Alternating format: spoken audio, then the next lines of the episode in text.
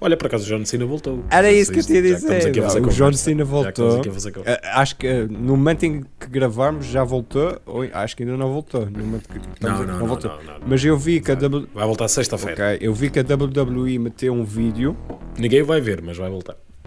já é normal. A WWE meteu um vídeo eh, para aí 7 minutos, qualquer coisa assim, tipo da, da carreira dele e eh, o, o início de carreira que ele vai contra o Kurt Angle. O gajo, o que é que tu achas? So ruthless aggression naquela era do, do wrestling. Angelina, quando quiseres, tá.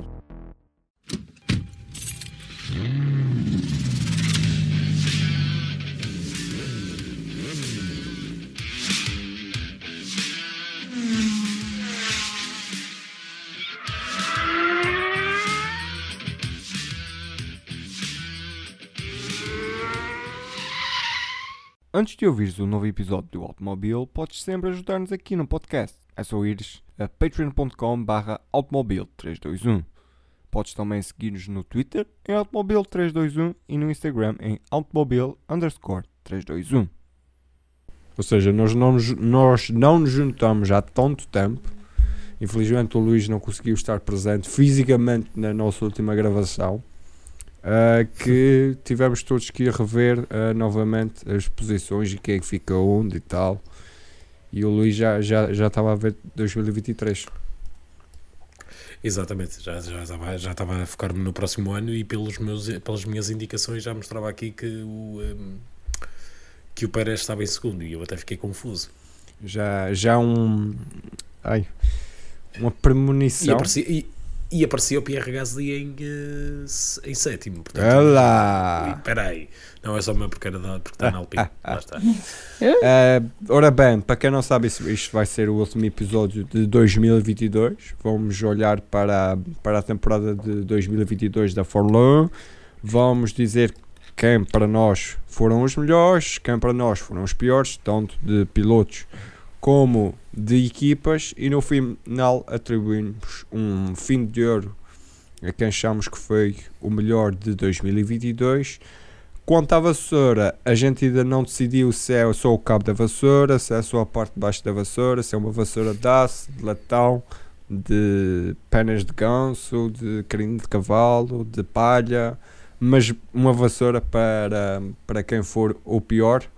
Ah, lá está. É um pouco para quem já viu o Mobile como se fosse um, um top de pilotos, mas é a nossa análise à temporada de 2022. Portanto, Angelina, começamos por ti. Começamos por ti. Os melhores pilotos. Top 5 do, dos melhores pilotos. Lá está aí também porquê. Mas queres que eu diga todos assim agora? Diz- Dizer assim de estoura? Podes dizer gestora, vai. É? Diz gestora e depois justifica-te. É, exato. Ok. Então, então isto eu não meti uma ordem específica, ok? Por isso, qualquer. Ah, ok, pronto. Aqui eu tenho uma ordem específica. Ah, então eu, eu agora. Eu agora assim de repente posso pôr uma ordem específica, ok? Ah, ok. Então a Posso. gente, eu vou aqui falando com o Luís. Tipo, Luís, a tua ordem específica é tipo do pior para o melhor ou do melhor para o pior? Hoje é melhor saber. Ora bem, ela vai de 5 até 1. Ok. Portanto, 5, mas 5 como se fossem 5 pontos, 4 pontos, 3 pontos, 2 pontos, 1 ponto. exatamente. Ok, ok, ok. Ok. Eu fiz ao contrário, mas Angelina, já que o Luís disse assim. Não, não, não, não. Que vai de 5, tipo 5, o pior, 1 um ponto. Ah, ok, pronto. O pronto primeiro então, 5 pontos. então fiz, vamos dizer que eu fiz correto. Que é o melhor, o segundo melhor, o terceiro melhor, o quarto melhor Malta, e o quinto melhor. Eu, eu vou sugerir, se calhar, começamos a gravar de novo. Não, vai ser para e organizarmos isto. ok. Isto foi tudo combinado. Isto está aqui Claro todo um que foi, teatro que é, que é para Claramente. fazermos algum tempo de, de podcast. Isto é para parecer, isto é para parecer bem imprevisível. Uhum. Nós somos bem, bem imprevisíveis porque na verdade isto está tudo extremamente muito bem organizado. Nós somos o wrestling. Olha, por acaso o John Cena voltou. Era isso que eu estamos dizer. fazer O. John Cena voltou. Ah, Acho que ah, no momento em que gravarmos já voltou, ou acho que ainda não voltou. No momento que Não, não, não, voltou. não, não. Mas eu vi que a. W... Vai voltar sexta-feira. Ok, eu vi que a WWE meteu um vídeo, Ninguém vai ver, mas vai voltar. Isso já é normal. a WWE meteu um vídeo uh, para aí 7 minutos, qualquer coisa assim, tipo da, da carreira dele e uh, o, o início de carreira que ele vai contra o Kurt Angle e o gajo, o que é que tu achas? So ruthless aggression naquela era do, do wrestling. Angelina, quando quiseres, tá, tá Não sei, então já falei de WWE, que eu não percebo nada. Então, portanto, Ah, mas sabes quem é o John Cena? claro. Bem, Nunca ouviste, mas ao menos yeah, sabes quem é. exato. Olha, então pronto. se-. Então, classificando os pilotos melhores, do pior para o melhor. Se alguém perceber isto depois, pronto. Que, expliquem. Então, é assim. Vou, vou meter nesta ordem: Magnussen, Norris, Russell, Verstappen. Não, Russell, Pérez e Verstappen. É isso.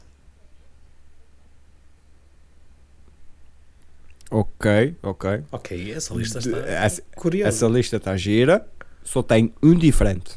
Luís, Só tens só um tem um diferente. diferente. Uou, ok. da lista dela só tem um diferente.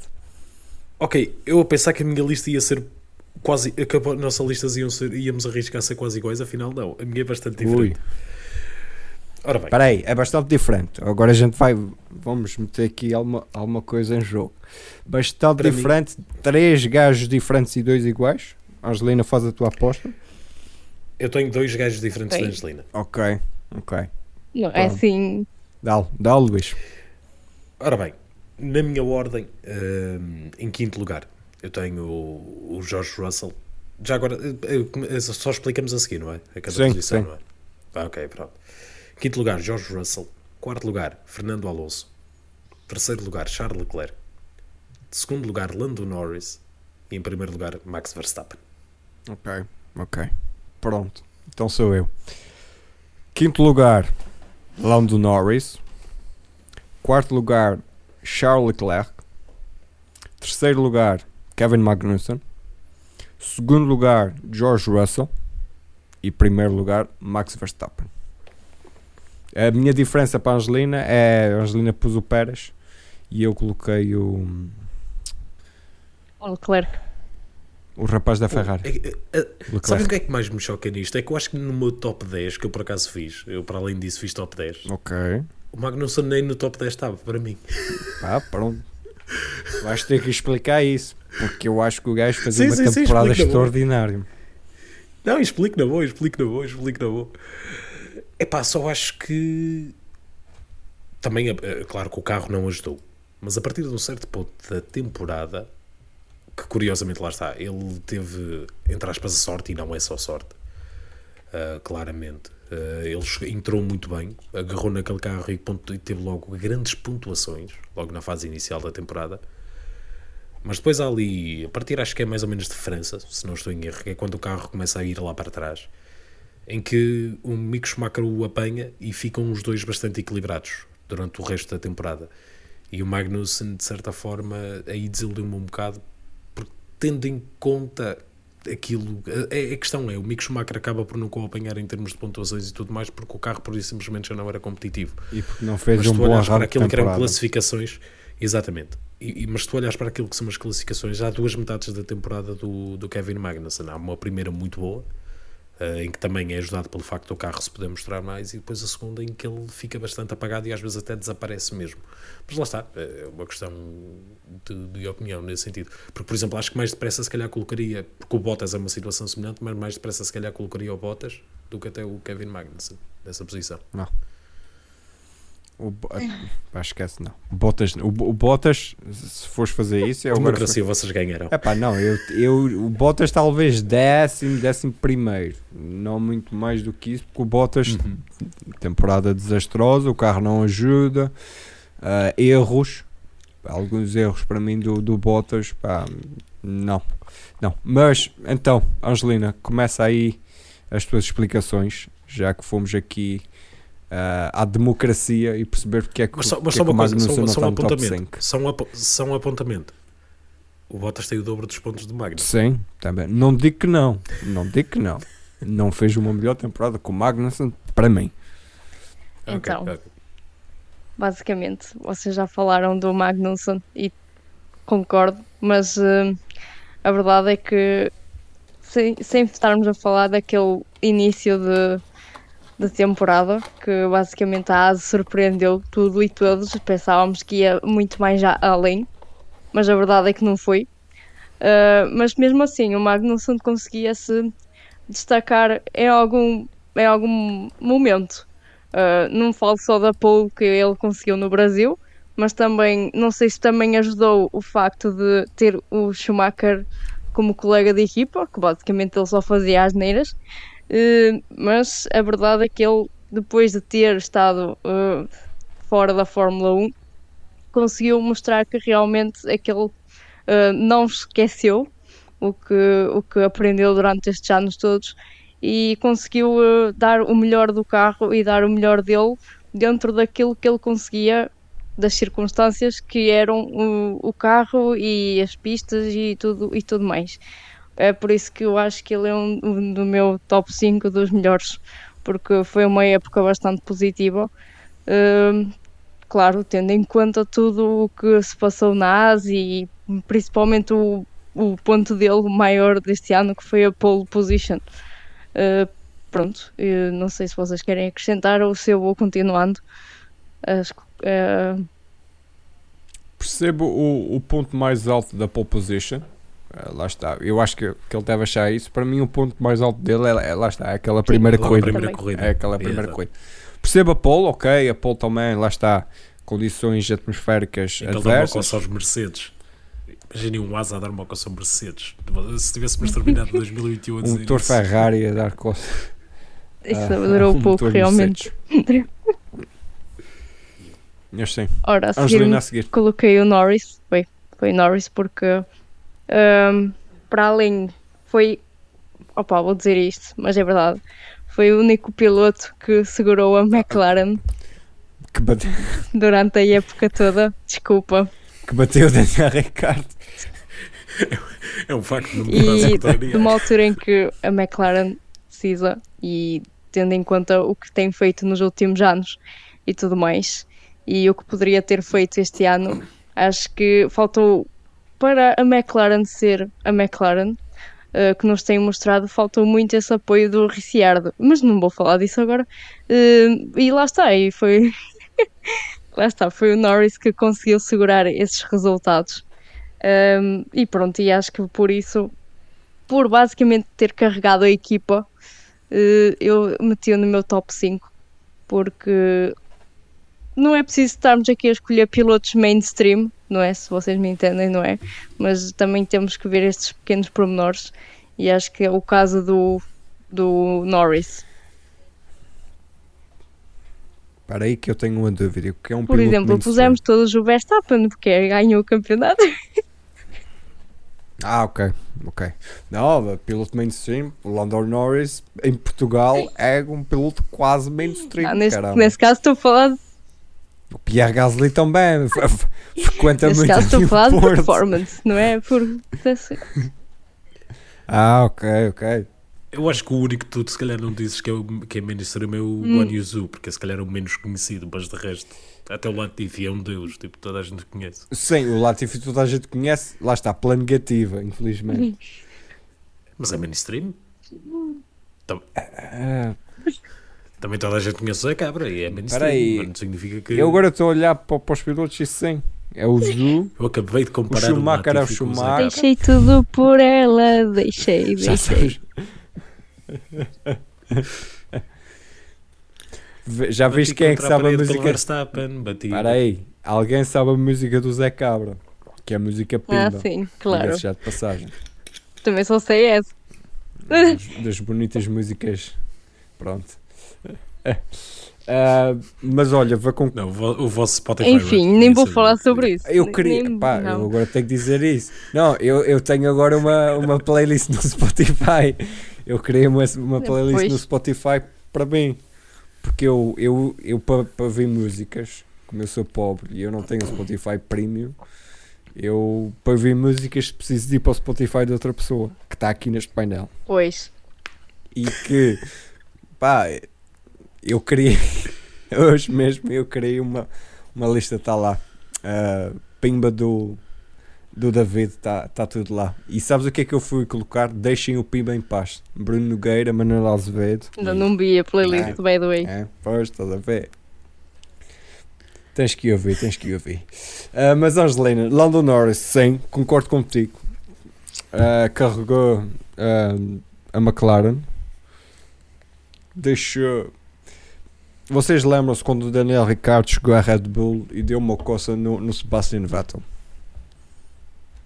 Sebastian Vettel era campeão do mundo nessa altura.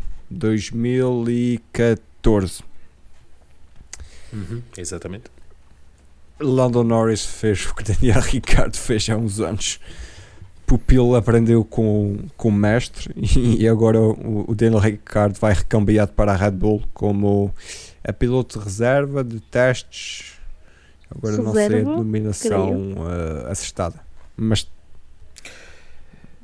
Ahm, sim, é piloto de reserva. Ora bem, eu, tô- eu como também tenho o, o Lando Norris na minha lista, também vou já dar aqui uns bitites. Basicamente, ele é o meu segundo classificado. Ahm, carregou a McLaren nas costas. sim. Eu, eu quero só deixar aqui dois factos importantes. Aquele McLaren não era nem de perto tão bom como o Alpine. Já vamos mim, entrar aí. Eu vou.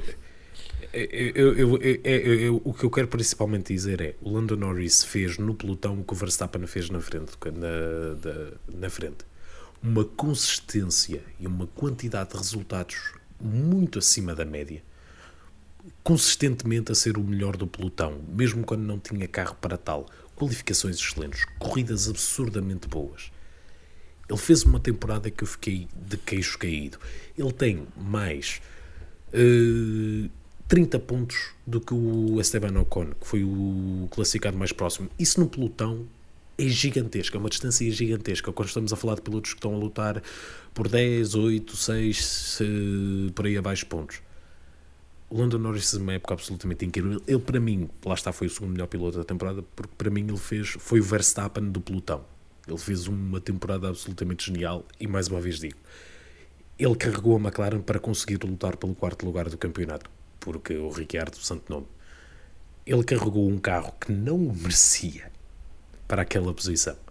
Portanto, acho que é de facto notável daí eu ter um bocadinho mais acima na, na minha classificação. Acho que foi uma época absolutamente incrível do Lando Norris mesmo. Ok, concordo. Não concordo tanto com o carro tenha sido assim tão mau como fizeste parecer, digamos assim. Mas com, com tudo o resto concordo. Angelina, a seguir. seguir é Pérez, hum, porque basicamente o Pérez este ano, como já, já tinha mostrado, mas este ano mostrou que finalmente que não está para brincadeiras, que fez tudo o que a equipa queria que ele fizesse, que era basicamente andar, hum, andar aos pés do Verstappen, mas acho que isso acabou por se provar este ano que não vai ser assim, uh, nem pode ser assim, porque o Pérez já tem 30 e tal e está aqui está para mostrar o que, é que ele quer fazer e o, aquilo que ele vale. E acho que este ano ele conseguiu mostrar muito disso. Ganhou, né? Uh, ganhou Mónaco. É, foi Mónaco, foi, foi. Um, e, e pronto, e por aí. E acho que ele uh, mostrou muito que principalmente à equipa, que não está ali só para uh, fazer o que eles querem, que é basicamente andar atrás do Verstappen, uh, mas também pode mostrar resultados e tem mostrado resultados. Uh, e por isso acho que ele para mim foi um, um dos, dos pilotos da temporada, porque não se faz. Uh, pronto, não se baixa a isto do facto de ter o Verstappen como colega de equipa e dele ser o atual campeão ele não se baixa a isto, ele continua a mostrar aquilo que vale e, aqui- e aquilo que sabíamos que ele valia até no- nos, nos tempos da, mesmo principalmente no, naquele tempo da Racing Point.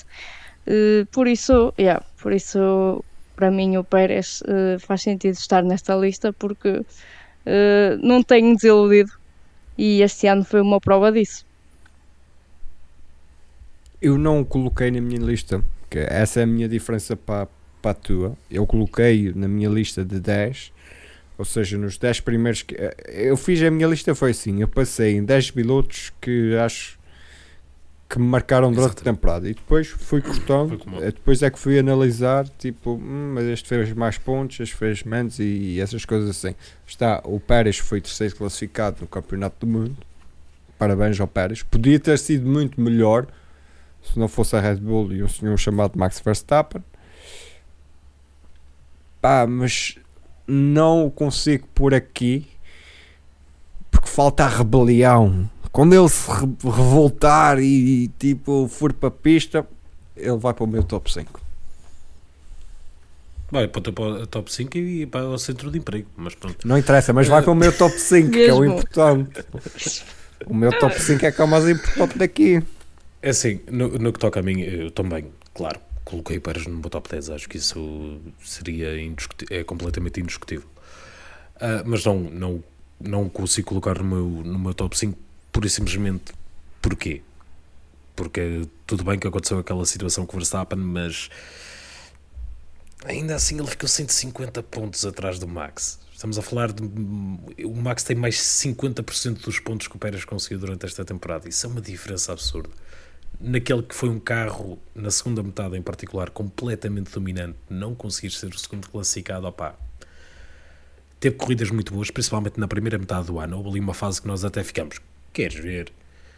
Mas ele ali a seguir ao Mónaco tem uma fase em que está a enganhar muito. Estão a ver aquela fase à Bottas em que o Bottas também começava a enganhar durante a temporada? Teve um bocado essa fase. E depois teve ali um pequeno reacordar na fase final da época, quando o Max já tinha sido campeão. Não achas que falta um grito do Ipiranga ali? Yeah, se calhar. Se calhar. Mas, eh, tal como o Bottas, não ano. sei se o Pérez é um tipo de piloto que terá isso nele. Diz Angelina. Hum, não compares o, o Bottas. Não compares. É diferente. Eu acho que.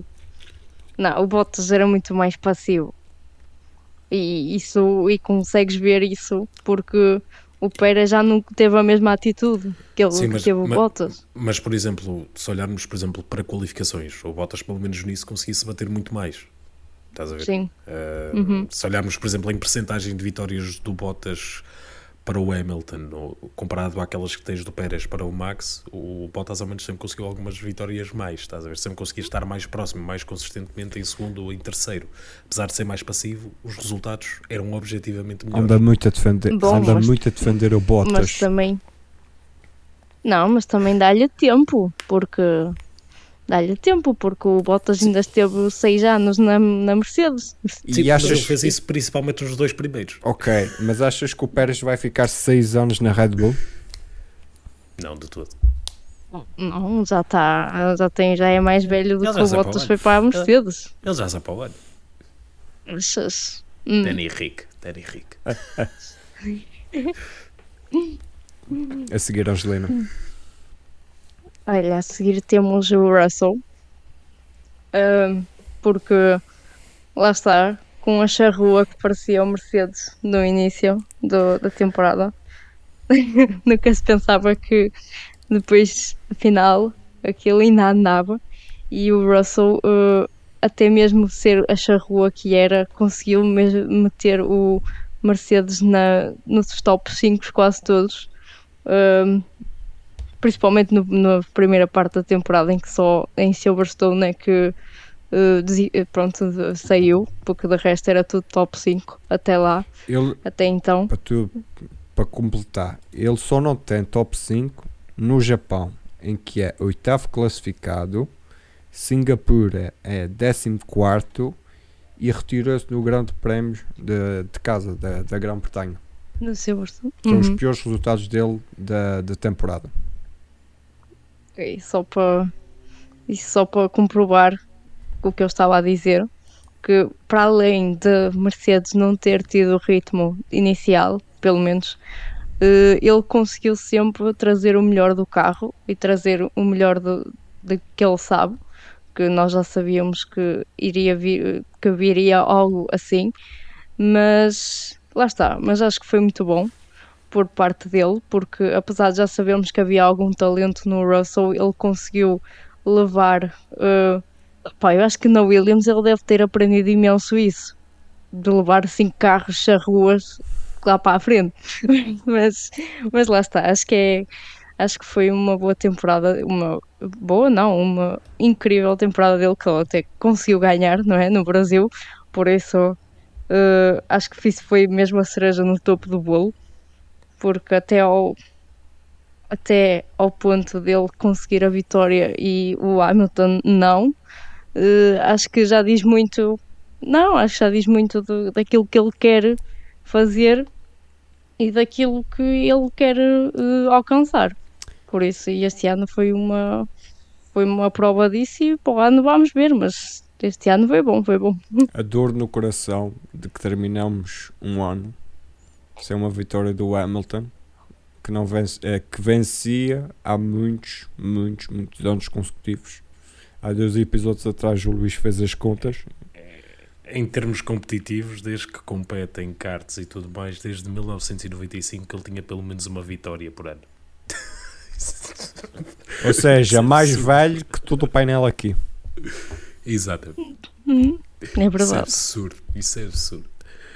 Ah, sobre o Russell, eu tenho na, na minha Mas lista. não o tens tão elevado. belo- Sou eu que tenho mais elevado, não é? Exatamente. Ele está em segundo.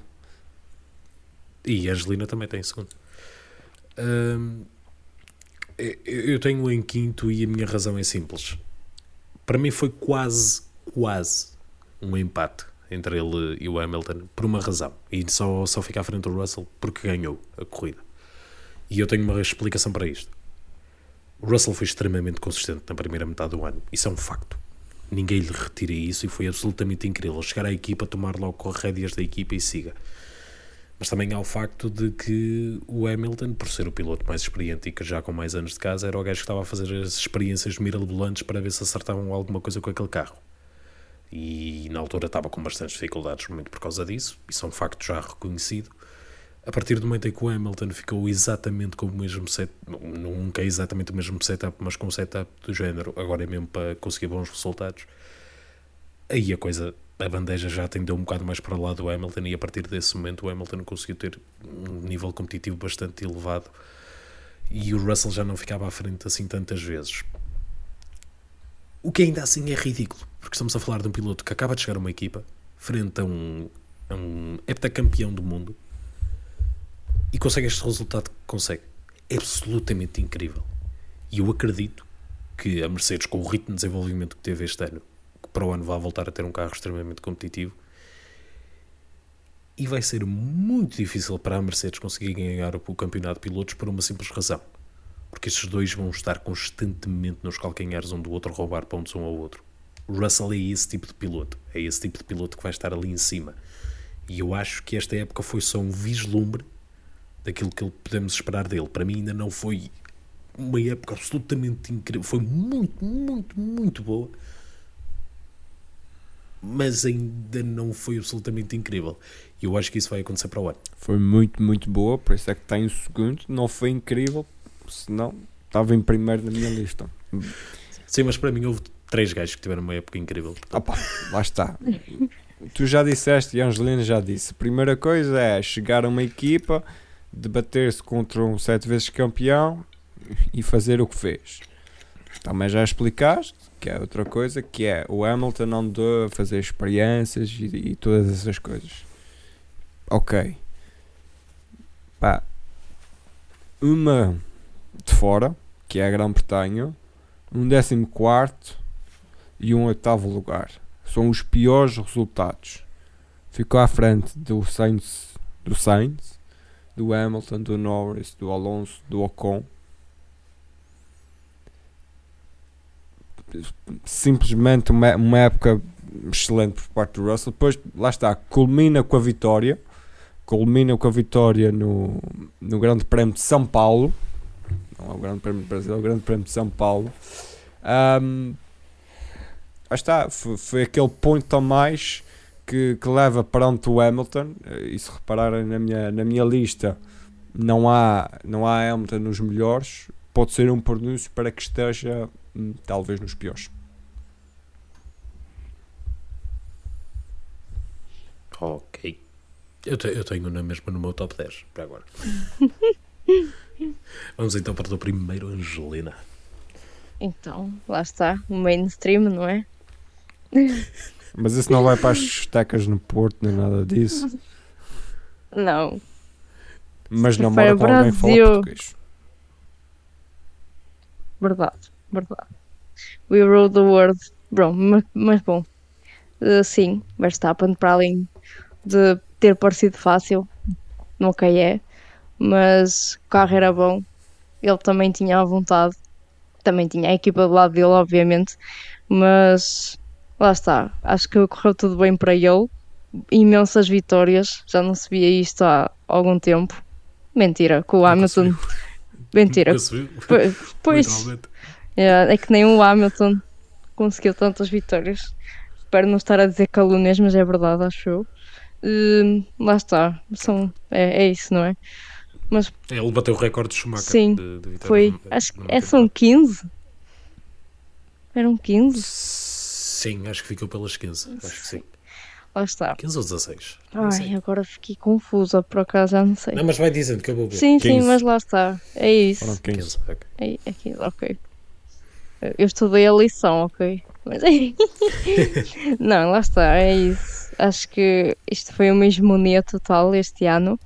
E pronto, e tem o seu mérito. E por isso é, o, é claramente o primeiro piloto da minha lista. Porque já mostrou muitas vezes que, pronto, afinal. Mas acreditem, ele se fosse um flop, a Red Bull ia ficar maluca, porque eles apostaram tanto nele, tanto nele, que eu até estava a ficar preocupada. Ai, se este gajo não, não ganha o campeonato, está tudo perdido. A Red Bull baza. Não, estou a brincar, mas lá está. Ele Mas tem mostrado não aquilo. ganha o campeonato do ano passado, que é o primeiro, Sim, ou o sim. campeonato este ano, ok. Não, não, tipo, se ele não Primeiro, ganhasse sim. nenhum campeonato mesmo, tipo, porque ele já tem há tantos anos que andam a apostar nele, a pisar toda a gente para, o- para o ter para aí, que se, se fosse, se realmente se não fosse o que valeu, acho que não ia ser muito mau, mas é, tiveram uma razão para apostar e, e apostaram bem, por isso... Basicamente, se lhes tivesse acontecido como aconteceu com o Williams e o Montoya. É, basicamente É, que é isso, yeah, é basicamente. é, mas pronto, mas Espera aí, eu, agora temos. eu tenho uma melhor do Montoya. McLaren e Montoya. Não, eu diria o Williams, que foi aquela que apostou nele de raiz, tipo o Verstappen. Por Pá, isso essa ok, mas quando foi a McLaren, lembra-te que ele estava mesmo ali a, a bombar. Tá bem, mas ele vai para a McLaren quando, quando a McLaren tem um piloto de nível de campeão que era o Kimi. É Mas é repara que ele não termina, Não puseram, não nem puseram, termina não a época na, tudo atrás nem dele. termina a época na McLaren. Vai-se embora a meio. Segunda. A segunda época. Pronto. Mas não, não chega ao fim. Sem Angelina, desculpa. Falaste num ponto Não, sensível. tranquilo. Tranquilo, é sempre. É sempre conhecimento aqui. não, mas, mas pronto, é isso. Acho que ele tem todo o mérito de, de, de- de- do, do bicampeonato, neste caso. E olha, e para o ano é ver, mas se ele continuar assim com esta garra e se a Red Bull continua com este bom carro, com, esta, com este bom ritmo, lá está, ele também é capaz de, de conseguir mais, mais alguma coisa. O Max Verstappen foi campeão do mundo e por isso é que está no topo da minha lista. Mainstream. Para, para, mim, para mim não é tão simples quanto isto. Esta, esta foi uma das épocas mais dominantes que alguma vez houve na Fórmula 1. Ponto final. Sim. Ponto final. Carro, equipa, piloto. Exatamente, é isso. É por isso que ainda é mais chocante, lá está. É por isso que eu, quando faço a comparação com o Pérez, faço de uma forma um bocadinho negativa, porque lá está. Com o carro, ao nível que este carro ficou a partir da Bélgica para a frente, o Pérez tem a obrigação de ser segundo classificado, ponto final. Mas pronto, vou- falando do Foi Verstappen. por em primeiro dois lugar. pontos. Fogo. Não interessa. Não Mas quem é que mau. roubou esses dois pontos? Foi o Verstappen. Três pontos, já agora. Pronto, Tá. três pontos. Quem é que roubou esses três pontos? Foi o Verstappen. O, o, Pa- o, o Pérez também teve a oportunidade de fazer melhor na última corrida e não Com fez. certeza, tens razão. Foi terceiro e não foi segundo. O segundo foi o Leclerc. E teve a oportunidade de fazer melhor durante várias corridas ao longo do ano e não fez. Portanto, só olhar para essa cena pequenina. Mas ficou, Houve ali fi- mais pontos perdidos ao longo da temporada. a temporada à frente do Verstappen. Foi 18 no Bahrein, enquanto o Verstappen foi 19. Nenhum acabou, mas aí. o Pérez ficou aí. na frente. Era aí que eu ia chegar. Eu tenho o Verstappen em primeiro lugar, exclusivamente, de forma assente, mesmo seriamente. Muito simplesmente porquê? Porque foi uma época prática. Ele teve. Eu lembro-me de uma ou duas corridas em que ele é um bocadinho mais fraco e numa delas fica no pódio, que é no Mónaco. E depois Singapura. Singapura também é uma má corrida dele. Já não me lembro exatamente onde é que ele ficou, mas é uma má corrida dele. Singapura. Singapura, Ele o tem. Verstappen foi sétimo. Sim, ele retira-se duas vezes no início da temporada. Durante todo o resto da temporada é de uma consistência. Houve ali uma fase em que ele teve três corridas seguidas em que sai de fora de top 10 e me ganha a corrida. Foi, fo- foi algo absurdo. Esta temporada foi algo absurdo, algo histórico mesmo, literalmente, porque bateu o recorde de vitórias sempre. Tudo bem que hoje em dia temos mais corridas e yada, yada, yada, mas o que interessa é que ele conseguiu esse, bater esse recorde que são quase 150 pontos de diferença para o segundo classificado. É, é um, é um valor absurdo. É uma temporada abs- absurda mesmo. E tudo bem que tinha um carro muito bom, tinha uma equipa a trabalhar para ele, mas é preciso ele fazer o trabalho na mesma. E a consistência dele, a brutalidade dele quando começava a dominar, é, é de uma coisa absurda esta temporada. Eu acho que foi mesmo uma das melhores temporadas individuais de todos os tempos. E, hum, e pronto, por isso, eh, facilmente eh, vai ali para, para o primeiro lugar eh, como, como piloto da temporada na, minha, meu top 5. Com certeza. Eu agora vou explicar aqui a minha diferença perante o top da Angelina, chamado Charles Leclerc, que começou a temporada muito bem, vencendo o Bahrein, vencendo na Austrália, depois só voltou a vencer na, na Áustria, foi o segundo classificado do, do Campeonato do Mundo e claramente, pá, vou dizer a mesma coisa que, o- que, eu, que eu disse há pouco, que é há um fator no trinómio equipa, piloto e estratégia que falhou e falhou muito e que vai estar no- no- nos meus piores. Pá, mas a verdade é que o segundo lugar cheguei- Pensa assim, só falhava um de cada é pá, sim, não, não falhava falhavam um todos ao mesmo tempo, o que não é mau. Não é mau. Ou seja, cada dia que é a sua coisa. Epá, foi tanto que o Matia Binotto já se foi, temos agora o Frederico Vasseur ah, à frente da, da Ferrari. Olha, já temos nome para o coisa da vassoura. Já tem, não? É um ar mais É? chique, parece quase um prémio de cana. Caramba, foi espetáculo. Ah, ou seja, foi uma época de muitos altos e de muitos baixos para o Leclerc e para mim ele ter conseguido ficar na segunda posição do campeonato. ah, há, há consistência, há um fator consistência no, no Leclerc. Ele a partir da França, que ele retira-se na França, tu tens ali, ele está sempre dentro do top 10. Isso não é, não é de retirar. Pá, não tem os melhores resultados, é, é, é sexto três vezes, pá, mas é aquela consistência que lhe deu a segunda posição do campeonato, porque havia sempre alguma coisa a conspirar contra ele e ficou na segunda posição do campeonato. Mostrou que é um, volto a dizer, excelente piloto. Vamos lá ver para 2023. Espero que não falhe tudo ao mesmo tempo, mas que falhe menos as coisas. Basicamente é isso sobre o, sobre o Leclerc. Ah, não sei se vocês têm alguma coisa a dizer. A, falta, a ausência dele não estar na- nas listas de alguém. Eu também o tenho na minha lista. Ahm, já Eu não me lembro em que lugar, mas deixa-me só verificar aqui rapidamente.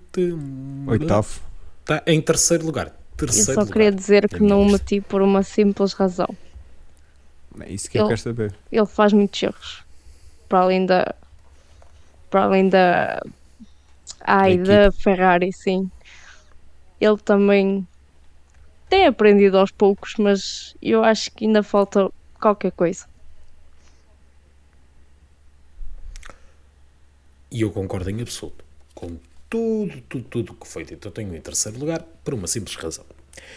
Mr. Charles Leclerc.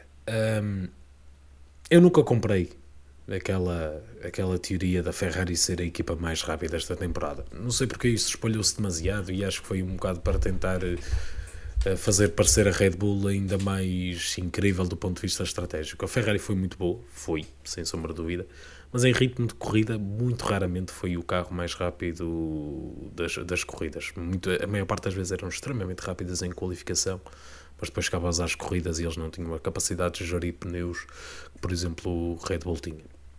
Portanto, eu nunca comprei muito isso, tirando algumas exceções, como por exemplo Espanha e outras corridas, e depois naquelas em que tiveram mais fiabilidade, o que é bastante irónico depois no final da época.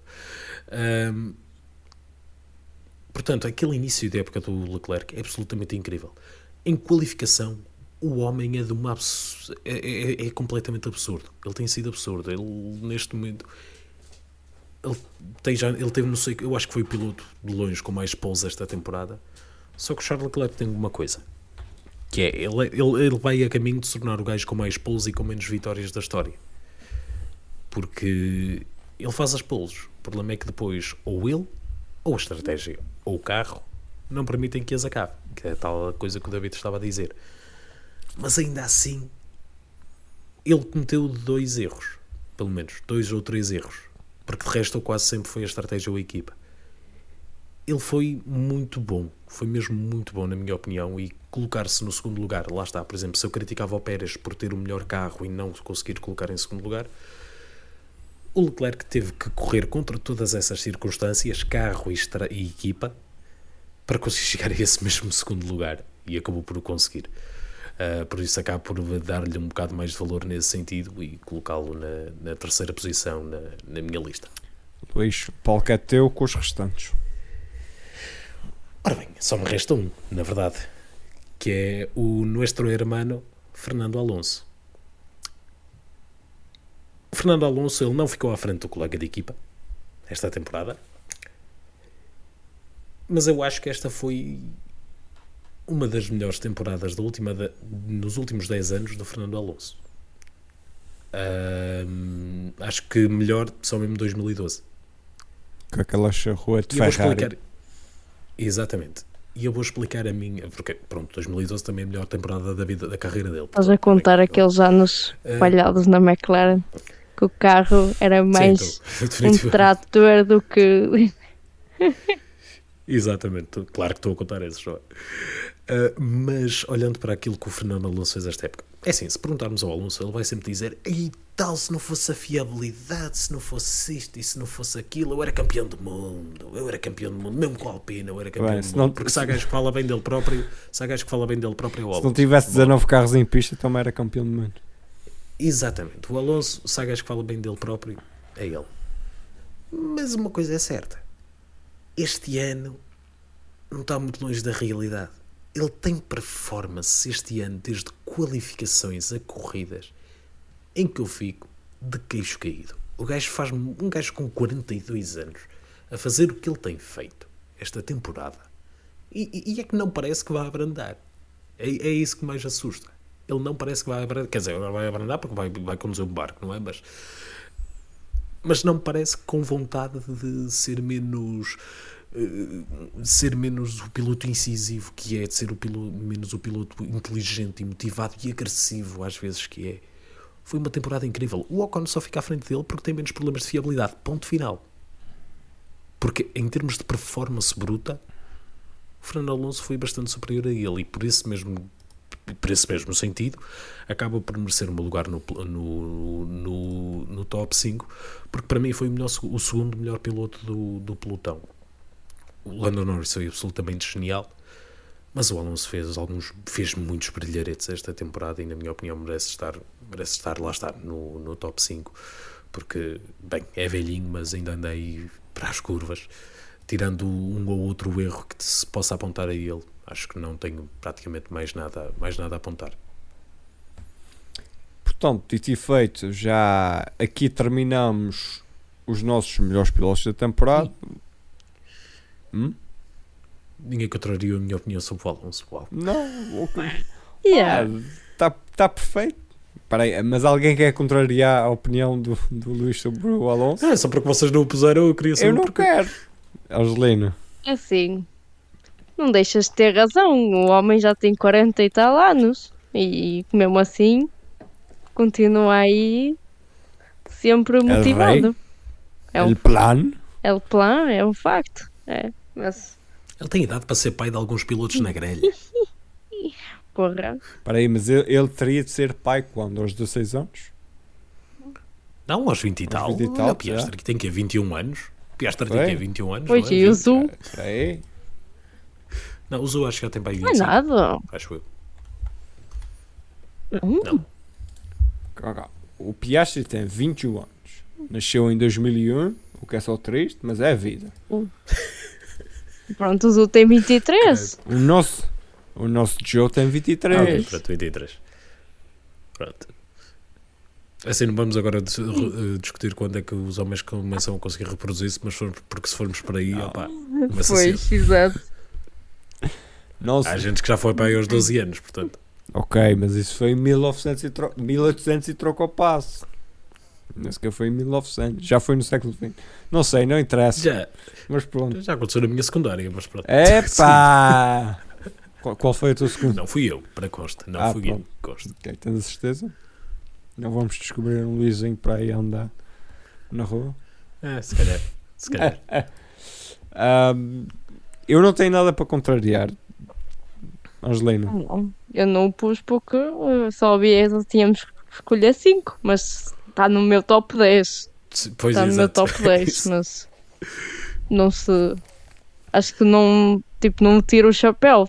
Tipo, tiro-lhe o chapéu, estás a ver? Porque realmente está nesta idade. Uhum. Daqui, daqui moa, daqui moa, não te Yeah. esqueças. Porque 42 anos e realmente este ano te- teve bastante. Pronto, claro que a Alpine é uma coisa em que tanto havia muita inconsistência, muitos problemas de fiabilidade, etc, etc. Se calhar não dava para ver tão bem aquilo que aconteceu, tanto no Alonso, tanto no Ocon. Mas se fores a ver mesmo pormenorizadamente as, as eh, corridas do Alonso, realmente até houve, houve uma corrida que até um. Não, não sei se foi, acho que foi uma qualificação que ele estava mesmo quase, quase, quase na pole. Isso, Não queria, acho eu. por, pois não, também não Acho tenho eu, certeza, não tenho mas certeza. lá está, isso também mostra Ah, Mas isso Pois, aconteceu em isso várias até mostra qualquer Isso coisa, em estás a várias, ver? Estás a Só que depois chegavam à corrida e às vezes, pum, lá ia o carro. Está. É, portanto, Uhum, ele Exatamente. Tirando quando leva uma panada tremenda contra o muro e contra a traseira de um Aston Martin. É, é mesmo. Mas, portanto, lá está. Acho que mesmo assim não, não eh, descarto a ideia que se calhar se ele tivesse um carro que fosse melhor em termos de fiabilidade e tudo mais, se calhar até ia ser uma época muito melhor. Eu agora lembrei-me da- daquele vídeo do, do Picho que é, que é contra o Aston Martin. Ah, já sei. Opa, e- e- eu sei que é Nossa Senhora. É, ele diz qualquer é a, a Nossa Senhora de qualquer coisa que eu não me lembro agora, mas eu estou-me a rir muito. Que é, ah, vou agora mostrar não sei o que tem as Nossas Senhoras e o que e, e aquele levanta e lá as minhas Nossas Senhoras. Pá, ri-me muito, ri muito com isso. Ah, vamos então agora à secção dos. eh, Das equipas. da- não, vamos agora aos piores pilotos. Depois é que vamos já às Ah, pois é. Piores pilotos da temporada de acordo com a ramboia do, do automóvel. Começamos do melhor dos piores e terminamos no pior dos piores que achamos os piores. Uhum. Perceberam? Uhum. Pronto, Angelina, fizeste as honras dos melhores, faz as honras dos piores. É pá, eu sempre eu começar então. Vamos lá. Então, o melhor do pior, não é? Primeiro, ok. Hum, então vamos lá. Stroll, Bottas, Gasly, Ricciardo e Schumacher. Ok. Tem alguns nomes que eu não esperava que estivessem aí, mas ok. pronto. Ui, Também, também ui, eu. ui. Ó, ok, Ui. boa, boa, boa. Impressionante, impressionante. Vou começar eu então. Vocês querem Daniel Ricardo, Nicolas Latifi, Pierre Gasly, Yuki Tsunoda, Lewis Hamilton. Estou chocada. Estou chocada. Estou chocada. Também Foste mau. Yep. Tá? Tá ali. Ora bem, e agora a minha vez. De 5 sendo o melhor, 1 um sendo o pior, e ah, isto é uma lógica um bocado estranha. 5, Pierre Gasly. 4, Mick Schumacher. 3, Yuki Tsunoda. 2, Daniel Ricciardo. E 1, um, o Deus, sempre em primeiro lugar, dos últimos. Gente, eu esqueci-me do Latifi. Ele já nem, já nem, cont- já nem, eu já nem contava. já nem Já contava. Anda só ali a dar umas voltinhas, pá, não interessa. A sério, eu Realmente, esqueci-me dele mesmo. Epá, ela pode. É o menos É um. assim, se tu olhas para a classificação, há um Nico de Vries e o Nico Hulkenberg que ainda correram este ano, ainda estava tá Imagina, abaixo. o Latifi, o Lat- o Latifi é tão mau É que até menos fica fora da tabela. Oh, coitado do homem. Porra. Olha, há aqui um fator comum que acho que também vai ser comum nas equipas, que é os pilotos da AlphaTauri. Yeah. Andaram muito mal. Eu tenho Pierre Gasly e o Tsunoda. Uh, Luís também. Eu tens, também. tens os dois Gasly. e a Angelina. Tens o Gasly. Porquê é que não tens o Tsunoda? Porque é assim, estás a ver aquela tabela de expectativas do Tsunoda? Eu não esperava assim tanto. Ok, já, já, estraga, já estás a dar o meu argumento para o Lewis Hamilton. Mas o. pois, tens de ter um bom argumento, honestamente. Mas o Gasly esperava mais um bocado, não é? Ainda por cima, um homem que supostamente estava a lutar para ter outro eh, lugar noutra equipa, não é? Eh, e E que está, não é? Pois, e que E tem, mas achas que ele fez alguma coisa para isso? Não fez nada. Olha, Há gente com mais olha, sorte que juiz. não fosse para a Night no Porto. Pois, dizem isso a ele. mas, lá, mas é por isso. Porque lá está, acho que a Sabes, minha expectativa Há, era diferente. história, há, histó- há histórias dos jogadores do Porto que eles iam para a Night e os seguranças diziam: Olha, não tens treino amanhã? Vai para o treino. Ou então eles iam sair para a Night e depois chegava para o treinador e para o presidente e tal. Ninguém fazia isso com o gás. Pois é, eu acho que não, pá, pode ser um, fator porque vida pessoal a interferir numa ida profissional. Não Lá sei. está, não sei. Lá, Eu tenho uma explicação um bocado mais O simples. carro é uma porcaria. É de género. também. Isso também, mas a, a minha, a minha explicação era de género. Eu estou fartinho de estar aqui. Eu quero ir para outra equipa. Já não estou com pachorra para isto. Quiet, Então, quiet quitting. É isso? Exatamente, exatamente. Tal e Esse novo termo tal técnico. Exatamente. Olha, tal É, e qual. Diria melhor. E o Yuki Tsunoda? O Yuki, porque o Yuki Tsunoda não é quiet quitting. O Yuki Tsunoda está a começar a sua carreira na Fórmula 1. Ah, mas acho que também, como a Angelina diz, é aquela. hum, talvez esperar, esperava-se mais do Yuki Tsunoda. Está, nós na- nas outras temporadas do Yuki Tsunoda já, já vimos e já reparamos nisso, que é aquela questão de ele ter muitos altos e baixos, ser pouco consistente, eh, fazer grandes exibições e depois eh, desaparece do mapa durante, durante umas semanas. Ah, eu tenho aqui também muito e muito ajudado também pela fraca prestação da, da AlphaTauri, por isso é que eu tenho o Gasly e o Tsunoda.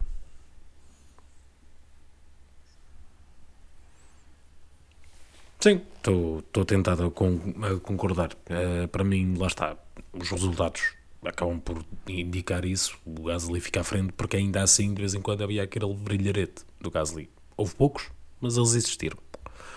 Ahm, de vez em quando, numa qualificação lá se metia no top 10, ia sacando um pontito aqui e ali. O carro não ajudava mesmo. O carro da AlphaTauri este ano era medíocre. Muito medíocre. eles no final da temporada eles caíram para trás da Aston Martin, caíram para trás de até arrisco-me a dizer, caíram para trás da Williams, ou corridas em que o Williams estava superior. Uh, portanto, o carro deles era bastante fraco este ano. Uh, contudo, o Tsunoda, primeira época ainda se perdoa, agora na segunda já tens de começar a mostrar um bocadinho mais, meu amigo. E, uh, e ele não mostrou. Uh, foi consistentemente fraco e, e acaba por ficar no meu terceiro lugar de, de, piores, de piores pilotos. E o Gasly em quinto. Olha, só queria dizer que em relação a isso do quiet quitting, do Gasly neste caso, ele já devia saber que ia para a Alpine, de certeza, porque é assim, se tu tens supostamente que merecer um lugar noutra equipa, este, este ano não. Acho que também não é só por essa época. Sim, sim, lá está, lá está. Se fosse só por esta época também não.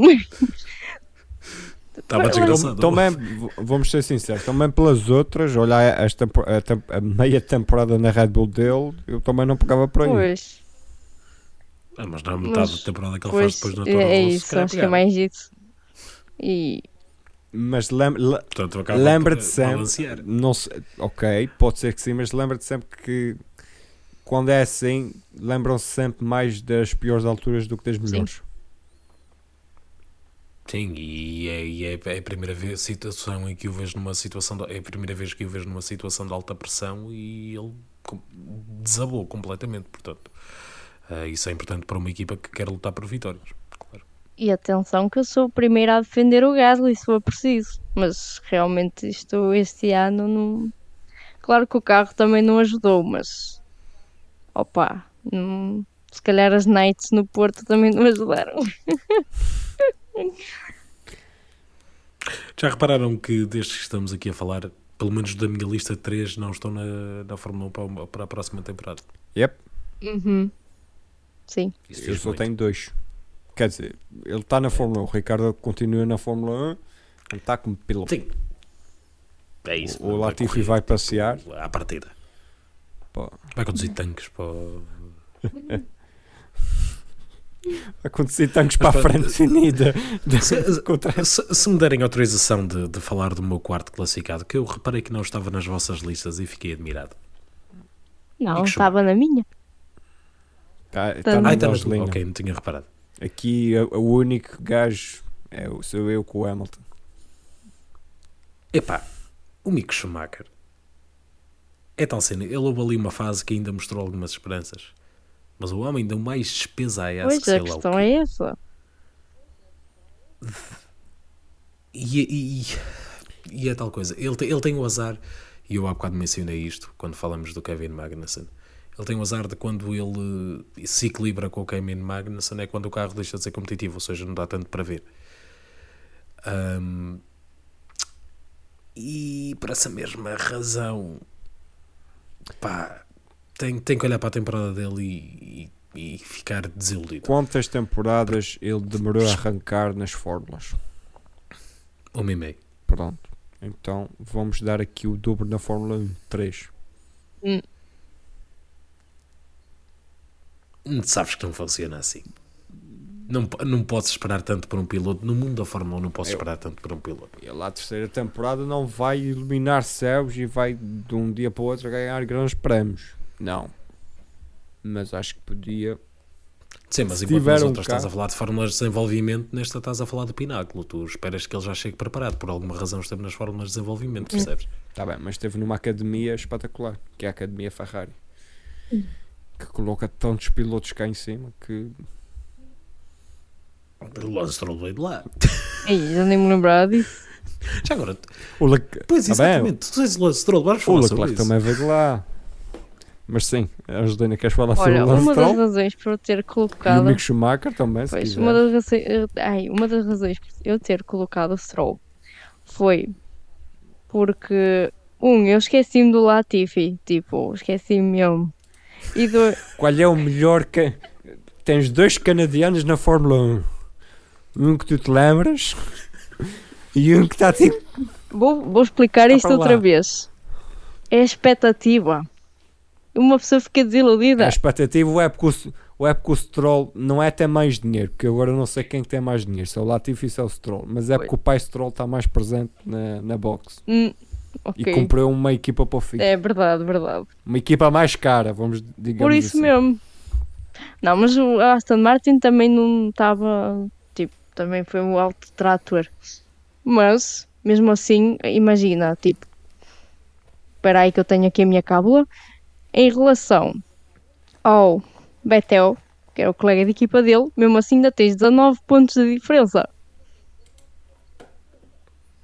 De, E o Vettel não foi às duas primeiras eh, corridas do Uhum. ano. Por causa do Covid. sim, podes falar. Não foi? Foi Mas só do destacar, só, só destacar uma coisa sobre o Stroll. Ele, eu acho que ele só não tem mais pontos porque ele literalmente, todos os pontos, ele até teve bastantes vezes nos pontos, só que era quase sempre no décimo lugar. Ok. Ou seja, era um pontinho aqui, um pontinho lá, outro pontinho ali. Mesmo assim, acho que acaba, acabava por esperar mais. Isso e o Bottas. Por isso é que eu meti o Bottas também. Vocês também querem saber. Estavas à espera de mais do Lance Stroll? Ou mais da equipa Aston Martin na Lance Stroll? Em geral, da equipa, sim. Mas depois tu vês que o Vettel também consegue. E ele no final acaba com 37 pontos. Ok, não é, não é uma coisa que tu vais coletando Acaba empatado com o Daniel Ricciardo. É Pois, e, e estás a ver, estás a perceber o- onde nós metemos os patamares da, da situação. Tipo, neste caso, o Betel é um deus. Acabou empatado com o Ricciardo e o Ricciardo, tipo, bué abaixo. Muito abaixo Ok, daquilo que a expectativa do Vettel muito baixa. Eu tinha um bocadinho mais alta. Eu equacionei colocá-lo aqui, mas só não coloquei porque ele está fora da Fórmula 1. Tiveste respeito, não foi? Mas É pelo Hamilton, não. Aqueles, Eu não tive essa pena. aqueles, aqueles óculos. Aqueles óculos. Mas pronto, é isso. Acho que foi mais uma questão de expectativa, porque pronto, já desde o ano passado que se espera um bocadinho mais da Aston Martin, acho eu. E agora não sei como é que vai ser com o Alonso lá, mas Só, só uma coisa que acabei de ver há bocadinho. Eh, Eles estão a fazer os coisas aerodinâmicos dele no túnel de vento da Mercedes. ok, ok, pode ser interessante. Stroll paga. Bem, Mais um carro igual à da Mercedes. Stroll paga. Racing Point 2020. Pode ser que. Yeah, mas lá está, não sei como é que vai ser com o Alonso para o ano, mas espera-se um bocado mais. Ao menos, sei lá, não não estou a dizer tipo, ok, não estar ali tipo a lutar com Alpine e McLaren, por exemplo, mas, mas sim, mas um bocado mais, porque é a mesma coisa que acontece com a Alpha Tauri, só que a, a diferença é que realmente. hum, a diferença é que pronto, é é esta cena da expectativa que eu estou a falar e foi por isso que eu meti o Stroll e já agora fica a minha, a minha justificação para o Bottas também, porque no início parecia que tinha visto um Bottas que estava todo encolhido da Mercedes e que veio para a Alfa Romeo e conseguiu tirar um bocadinho desse encolhimento, pelo menos no início, e depois eh, já acabou por engonhar outra vez e eu esperava muito mais mesmo que não fossem resultados tipo fantásticos, mas esperava-se um bocadinho mais. Hum, porque parecia mesmo que estava a dormir. Não a dormir não, mas pronto, no seu passeio habitual domingo e não acabou por não mostrar muita coisa depois a, a partir dos pai, mais ou menos da segunda até foi um bocadinho mais cedo da segunda parte da temporada, mas lá está, é por isso. Tu deste a mesma explicação para o Bottas que eu dei para o Magnussen. Ok, ok. Que é a segunda parte da temporada. Primeira parte da temporada espetacular. A É segunda por isso parte. que eles, eles, para mim, os dois, é por isso que eles, os dois, para mim, estão ali décimo, décimo primeiro. Estão mesmo ali a meio, que é uma metade da temporada muito boa e a outra mesmo é. Uhum. Estás a ver? Por isso que eles Ok. estão exatamente a meio. Pode ser, pode ser. Só que eu interpretei o do Magnussen muito mais positivo do que o do Magnus. Yeah, sim. Vocês só querem bater no Bottas. Quem fazia isso É antes era verdade. pá. Queres bater em alguém? Latifi. Eu agora, eu agora- Fez os mesmos pontos que o Nick de Vries e o Nick de Vries só fez uma corrida. É verdade. Ah, sim, ele, e ele só fez os pontos quase no final, que ele arriscou-se ali a ficar Eu esqueci-me 26º dele. Ele fez esses feitos todos. nas Américas, no circuito das Américas. O Latifi fez esses feitos todos e eu esqueci-me dele. Acham normal? Exato. É isso. Liderou uma sessão de treinos. Verdade. O Latifi é uma situação bastante interessante. Isto porque, atenção, ele faz um grande prémio de Japão bastante bom. E é só. Mesmo assim foi Porque é porque só houve que é Não é 20, nada, não é 20 nada. volt? Ele acabou de Japão. Ele não pontuou no Japão, tinha quase certeza. Ah, onde é que ele pontuou? Ah, desculpa, ele pontuou no Japão. Ele pontuou no Por isso é que eu Japão. estou a dizer. Foi Ah, porque ok. teve. Olhei, olhei para Singapura. É isso. Mas pronto, onde eu ia chegar? Hum, o Latifi, ele, de certa forma, aquece-me o coração. Porquê? Porque ele recorda-me de um tempo em que não havia super licença, em que entrava cada mono no- na Fórmula 1 que uma pessoa até ficava a andar de lado. Ah, os Neri Kartikeyan, os, os, eh, os Charles, quer dizer, Charles Coitado. Piquet, O Charles Pique não era assim. mau. O Charles Pique o tinha era um carro Eu estava a pensar no Igeide. Eu estava a pensar Ok. no Igeide e no, naquele no Matsumoto, ou lá que que ele se chamava. Ah, Yamamoto, Yamamoto. É isso, Yamamoto. Ahm, o Latifi não é tão mau quanto esses homens. Porque pronto, apesar de tudo, ele teve que ganhar uma super licença. Mas é pá, é tão mediocre. Das duas, uma. Ou o Albon é um piloto absurdamente bom e Pois. ninguém estava à espera. Ou é a segunda época seguida que ele leva uma coça de um piloto bastante bom. E atenção, o Albon sempre considerei um piloto bastante bom mas ele limpa o chão completamente com o Russell, com o Latifi este ano, mais uma vez. Ou seja, ali não era a questão do Russell ser estupendamente bom, não, é mesmo o Latifi que era mau. E finalmente a Williams tomou uma decisão e vai meter lá outro piloto que eu também não tenho grandes esperanças que vai dar grande coisa, mas logo se verá. Ah, pá, é um bocado é, é, é um bocado o resumo da carreira do Latifi na Fórmula 1. Foi mau, foi medíocre, causou mais problemas do que aquilo que ajudou, portanto é o que é. Para mim é o pior piloto da temporada. Como é que é? Vamos ao elefante na sala? É, é um elefante sorridente, não está não tá sempre de trombas. Ai. Então, Lewis, Lewis Hamilton, para mim, fica o último. Ah, ok, eu pensei que ias falar do Ah, Ricciardo. não. pensei que ias não. falar do Ricciardo, pensei Não, que para disse- mim, o, o elefante na minha lista é o Lewis Hamilton ser o pior piloto da temporada. Sim, mas já vamos para esse, porque essa aí é um bocado chocante. Não Vamos é falar. chocante. é super- Meu. Deus. Que é super fácil para toda a gente falar. Acho que não, nada. É expectativa. O Ricciardo. O Ricciardo. Fez uma época horrível. Pronto, tá não, o. Não, o Ricci... Ok, está bem. Mas foi de cavalo para, o- para o Grande Prémio dos Estados Unidos. E aparentemente conduziu no Grande Prémio Não, basicamente isto é assim. E andou com o carro. ah, foi este ano que ele. Não, não, foi em 2021. Foi no ano passado, foi no ano 2021. Caramba! Já não tem pontos fortes para o Daniel Ricardo. Basicamente isto é assim. O Norris andou. Imaginem o Norris a andar de cavalo, já que falaram em cavalos. E o Ricciardo está tipo. meteu os sacos bué pesados lá dentro. E o, o, o cavalo é o McLaren, ok? Pronto. E o Norris está a andar para a frente e o Ricciardo meteu os sacos. E o Ricciardo é tipo aqueles sacos que estão a fazer com que o cavalo fique mais pesado. Pronto, Chama-se basicamente Bop. é isso. Hã? Ricardo anda com um bop. Pronto, é. Não, basicamente, vamos colocar assim: o cavalo do, do, do Lando Norris era só com um cavaleiro em cima, ali a galopar, todo sossegadinho. O do Ricciardo levava uma carroça atrás. O cavalo exato, do é isso. fácil. pai. Égua da tua mãe. Bom, agora eu vou Fizeste ao contrário, mas pronto. Vamos então ao Senhor Elefante na sala. Pá, é expectativa. É expectativa. 1900. Mas que Estavas à espera que ele ganhasse o campeonato? É, É pá, estava à espera que ele lutasse pelo campeonato.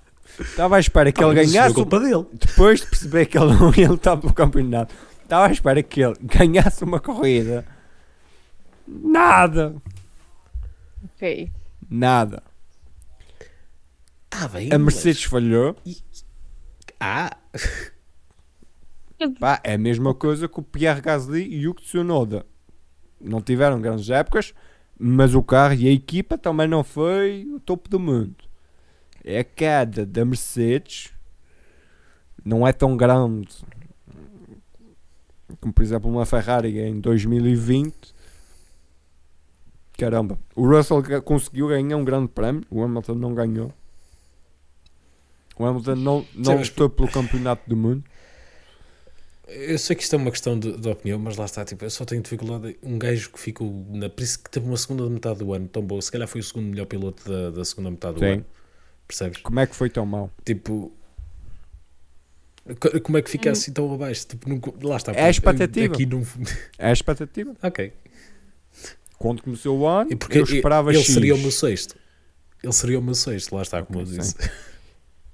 ou seja, quando começava o ano eu esperava X vimos o carro, esperei Y e nesse Y ele conseguiu atingir para mim, para mim, para mim David Pacheco do, do Uhum. Automobile Uhum. Sim. Pá, por isso é que ficou assim tão baixo ficou lá no Ok. fundinho melhores agora então já não vai ser um top 5 agora é um top 3 mas vamos agora falar então de equipas portanto já mais que a. Angelina queixou-se que estava sempre a ser primeira, Luís, força. Ok. Em terceiro lugar, isto, a terceira equipa, terceira melhor equipa desta temporada para mim, Ferrari. E eu vou explicar. Eles fizeram muita asneira, mas eu vou explicar. Segundo, Mercedes.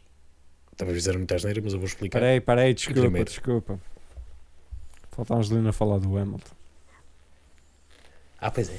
Não, eu, não, eu só ia dizer uma coisinha muito simples, que era basicamente. Não percas o raciocínio, Luís. Não, eu só ia dizer que a primeira vez que o homem falha, pronto, falha, porque são circunstâncias da vida e tu, e tu metes-o assim no inferno, coitado. 2007. Ok.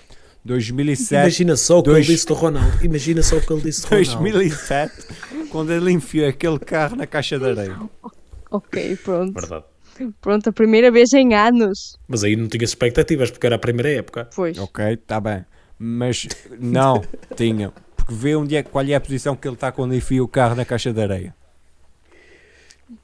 Eu sei. Ele ganhava ali o campeonato daquela corrida, se, se não tivesse feito isso. Isto também era mais novo. Mas pronto. Até eu, trava, até eu travava com os meus travões de tambor do meu carro. Mas pronto. Mas se calhar com aqueles pneus não. Não, provavelmente não. Não quer dizer que os meus pneus estejam em muito bom estado. Mas sim. Mas sim, era isso. Só, basicamente, porque não foi. É assim, foi mal, claro, tendo em conta aquilo que ele alcançou durante todos estes anos, não é? Mas não, não chegava a metê-lo no pior campeonato. de todo. Depois de sete campeonatos, foi sexto. Foi Mas- sexto. Nem chegou ao top 5. Foi sexto no campeonato. Ok, mas sei lá, dá-lhe um desconto. Ele é pago para isso. Não, dar desconto. Ele ganha mais do que eu. Isso é o E trabalho o, e dele. o final da eu, quando sou época? contratado para fazer um trabalho, eu faço. O final da época foi bom. Podia ter sido melhor. Eu queria que ele ganhasse, mas pronto. Muito Ah, bom, aliás, o final da época. Podia ter sido melhor. Lembra-me agora. O Russell também, há bocado estávamos a falar do Russell, eu isto é uma à parte, mas ele também não terminou em Abu Dhabi, pois não? Terminou? Uh, Não. O Russell Terminou? terminou, sim. Eu acho Foi que não. Eles não se retiraram Foi os dois, quinto. tinha a ideia que sim. O Russell Ah, foi razão, quinto e o Hamilton é que foi 18 Porque se retirou, exatamente. Não, o Alonso é que se retirou também em Abu Dhabi, estava a confundir. Voltando, onde eu ia? Desculpa, Angelina. Onde eu ia? Uhum, sim, Eh, sim, Já sim. posso, Angelina? Para as melhores Ok, equipas. pronto. Re- re- reformulando, eh, retomando um dia, basicamente, terceiro lugar, Ferrari, já vou explicar. Mercedes, já vou explicar. E em primeiro lugar, Red Bull. Eu sei, eu sei, eu sei que isto está assim muito coisinho, mas- eu explico já a seguir, quero só ouvir as clichê. Não é clichê, é um, Mainstream. Mainstream. mainstream. Olha, a minha é terceiro. ahm, ahm, terceiro Mercedes. segundo Alpine e primeiro Red Bull. Terceiro Alpine, segundo McLaren e primeiro Red Bull. Alpine. Não, Alpine. McLaren. Sim. Yeah. Agora falámos dos, Eu acho que eu estou na minha lista de agora piores. falámos dos cavalos e das, dos, das carroças. Tu pões a McLaren. Mas também, fala... Mas também falámos em alguém que conseguiu, apesar de ser uma carroça, levar, levar aquilo a um porto de santo. Já por isso é que eu o coloquei tão, tão avançado na minha lista de pilotos, porque conseguiu apesar da carroça. Eu acho que Mas é todo o conjunto, já que estamos aí, a, minha a McLaren me colocou em segundo, porque é, é, o, é o binômio McLaren Lando Norris. Ana Ricardo completamente fora. Não foi a época dele, claramente não foi a época dele. Pá, e a McLaren em conjunto com, com o Lando Norris, que já não é um piloto inexperiente, mas não é o mais experiente da, da grelha, consegue, consegue fazer aqui uma, uma temporada decente. Lá está, não consegue bater a Alpine, são 14 pontos, agora se não me falha a memória. Eh, en- Não, 14, sim, 14, 159, 173, Uhum. é, 14, 14 pontos entre a Alpine e a McLaren. A McLaren só faltou, lá está, nesta batalha, o segundo piloto que é o Daniel Ricciardo. Porque se, se era para andar a batalhar co- com, a, com a Alpine, aqui está o segundo piloto. E depois isto junta-se à Alpine, a Alpine que teve um segundo piloto. Por isso é que eu ponho a McLaren mais acima, que a McLaren com um piloto, para mim, teve melhores prestações do que a Alpine. Não sei se isso faz algum sentido. sim, maioritariamente pela fiabilidade, e lá está, isso está relacionado com a equipa, exatamente, nisso concordo. Ah, e, aliás, a fiabilidade é a razão pela qual eu não tenho Alpine no meu, no meu top 3. E, e só explicar aqui o meu top 3. Eu vou já despachar o meu e explicar já o meu no instante, que assim fica já arrumado. A Red Bull é fácil, Porquê é que a Ferrari está em terceiro? porque é uma grande equipa Ah, histórica. não, é- não, não tenho absolutamente Não nada tem a ver mais- com isso. Na tua votação não tem mais peso. Eles não, Não, podem de votar o, o coisa e tal. Tua Não, lista. a Ferrari está em terceiro, apesar de ter sido a segunda classificada no Campeonato de Construtores. Isto porque eles fizeram muitas asneiras esta, esta temporada. Estratégias era, eram nojo. Uh, cometiam erros constantes. Co- Constantemente, ponto final. Não há muito, no que toca a isso, não há muito a dizer. O desenvolvimento do carro não foi propriamente o melhor, eh, que eles parece que não evoluíram daquilo que tiveram no início da temporada e de certa forma estagnaram e a Red Bull acabou por lhes passar à frente muito facilmente. Mas vamos olhar para onde a Ferrari estava no ano passado. A Ferrari no ano passado estava mais ou menos no mesmo sítio que a McLaren estava, ou seja, o equivalente mais ou menos de onde a Alpine está. E este é um salto notável, tendo em conta a queda ridícula que eles tiveram em 2020. Tudo bem que é uma equipa com os recursos que tem e tudo mais, mas ainda assim tiveram que fazer bem o trabalho. Tiveram que partir de trás e fazer o trabalho, principalmente no que toca ao desenvolvimento do motor. E a verdade é que conseguiram. E eu acho que isso merece ser valorizado. Agora, Frederico Vasseur, que varra a casa, entre aspas, hum, que arrume bem a situação e que ele, com a experiência que tem, coloque uma gestão melhor lá. E podemos ter uma Ferrari outra vez a lutar por coisas a sério. Eles já provaram que conseguem fazer um bom carro. Vamos ver se, se daí vem o resto. Eu valorizo principalmente o facto de terem conseguido construir um carro tão competitivo de uma época para a outra. Porque mais nenhuma equipa conseguiu dar o salto em performance que eles deram comparativamente ao ano passado. Nenhuma. Eu acho que isso também merece ser valorizado isso também é parte da equipa. No que toca à Mercedes, é um bocado o oposto, que é, tiveram uma queda gigantesca comparativamente ao ano passado, mas o nível de desenvolvimento e trabalho que tiveram ao longo da temporada é absolutamente notável. Já para não falar que continuam a ser uma das equipas mais bem oleadas da Fórmula 1, em que, pura e simplesmente, eles não erram em termos estratégicos. Eles conseguiram uma quantidade absurda de pódios, mesmo quando o carro estava ali para o meio do pelotão, porque são excelentes nisso. A executar estratégias. Mesmo quando se apanharam numa situação adversa em que podiam muito bem as coisas correr mal, eles tentaram aproveitar o máximo de coisas possível. E tiveram quase até ao final da temporada a lutar pelo segundo lugar de um campeonato de construtores.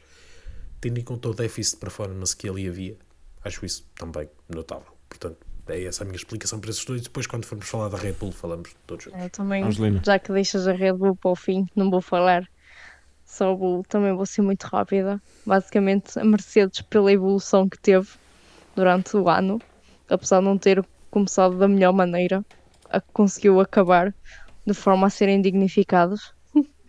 Ehm, e por isso acho que isso também foi muito importante para, pronto, para eles e para a minha escolha também, porque acho que é de, no- de notar essa evolução que eles tiveram durante todo o ano.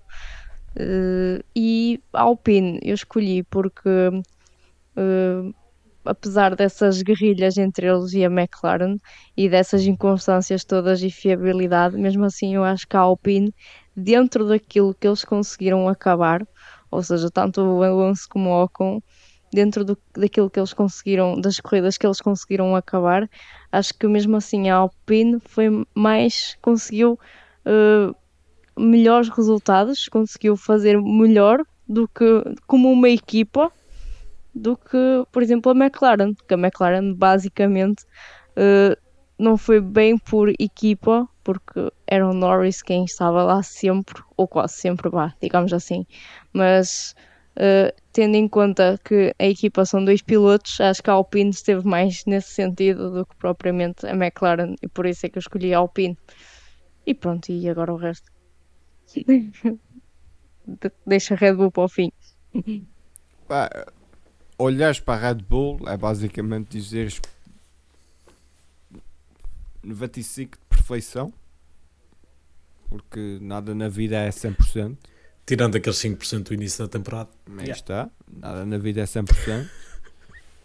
Acertaram com o novo regulamento do- dos carros. Tiveram o carro com o número 1. Para mim é muito importante. Não se viu o carro número 1 há muito tempo na Fórmula 1. Pá, gosto muito e tal, isto é marketing, pá, mas o campeão devia escolher o número 1.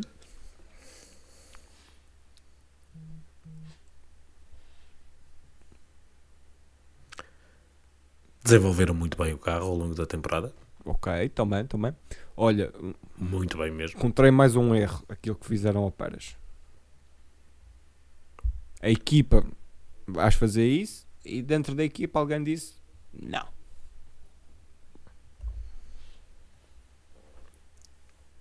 Epá. É, é, é tal cena. Eu, eu só acho que não se pode responsabilizar não. a, a- a posição final do Pérez Ok. nessa, nessa situação, estás a ver? Apesar de tudo foi mau, foi bastante mau. E, hum, e o Max devia ser um bocado mais gracioso, tendo em conta aquilo que foi a temporada passada e mesmo esta temporada, eh, como o colega de equipa que o Pérez é. Mas, mas apesar de tudo, lá está, se o Pérez não é segundo classificado no campeonato, acho que acaba por ser mais responsabilidade dele do que propriamente da equipa. Isso é uma posição que eu por acaso mantenho. É assim, lá está. Acho que basicamente a Red Bull este ano, se tivéssemos uma palavra para hum, definir, seria domínio. Claro que não foi no início da, da temporada, não é? Que nesse caso parecia-me.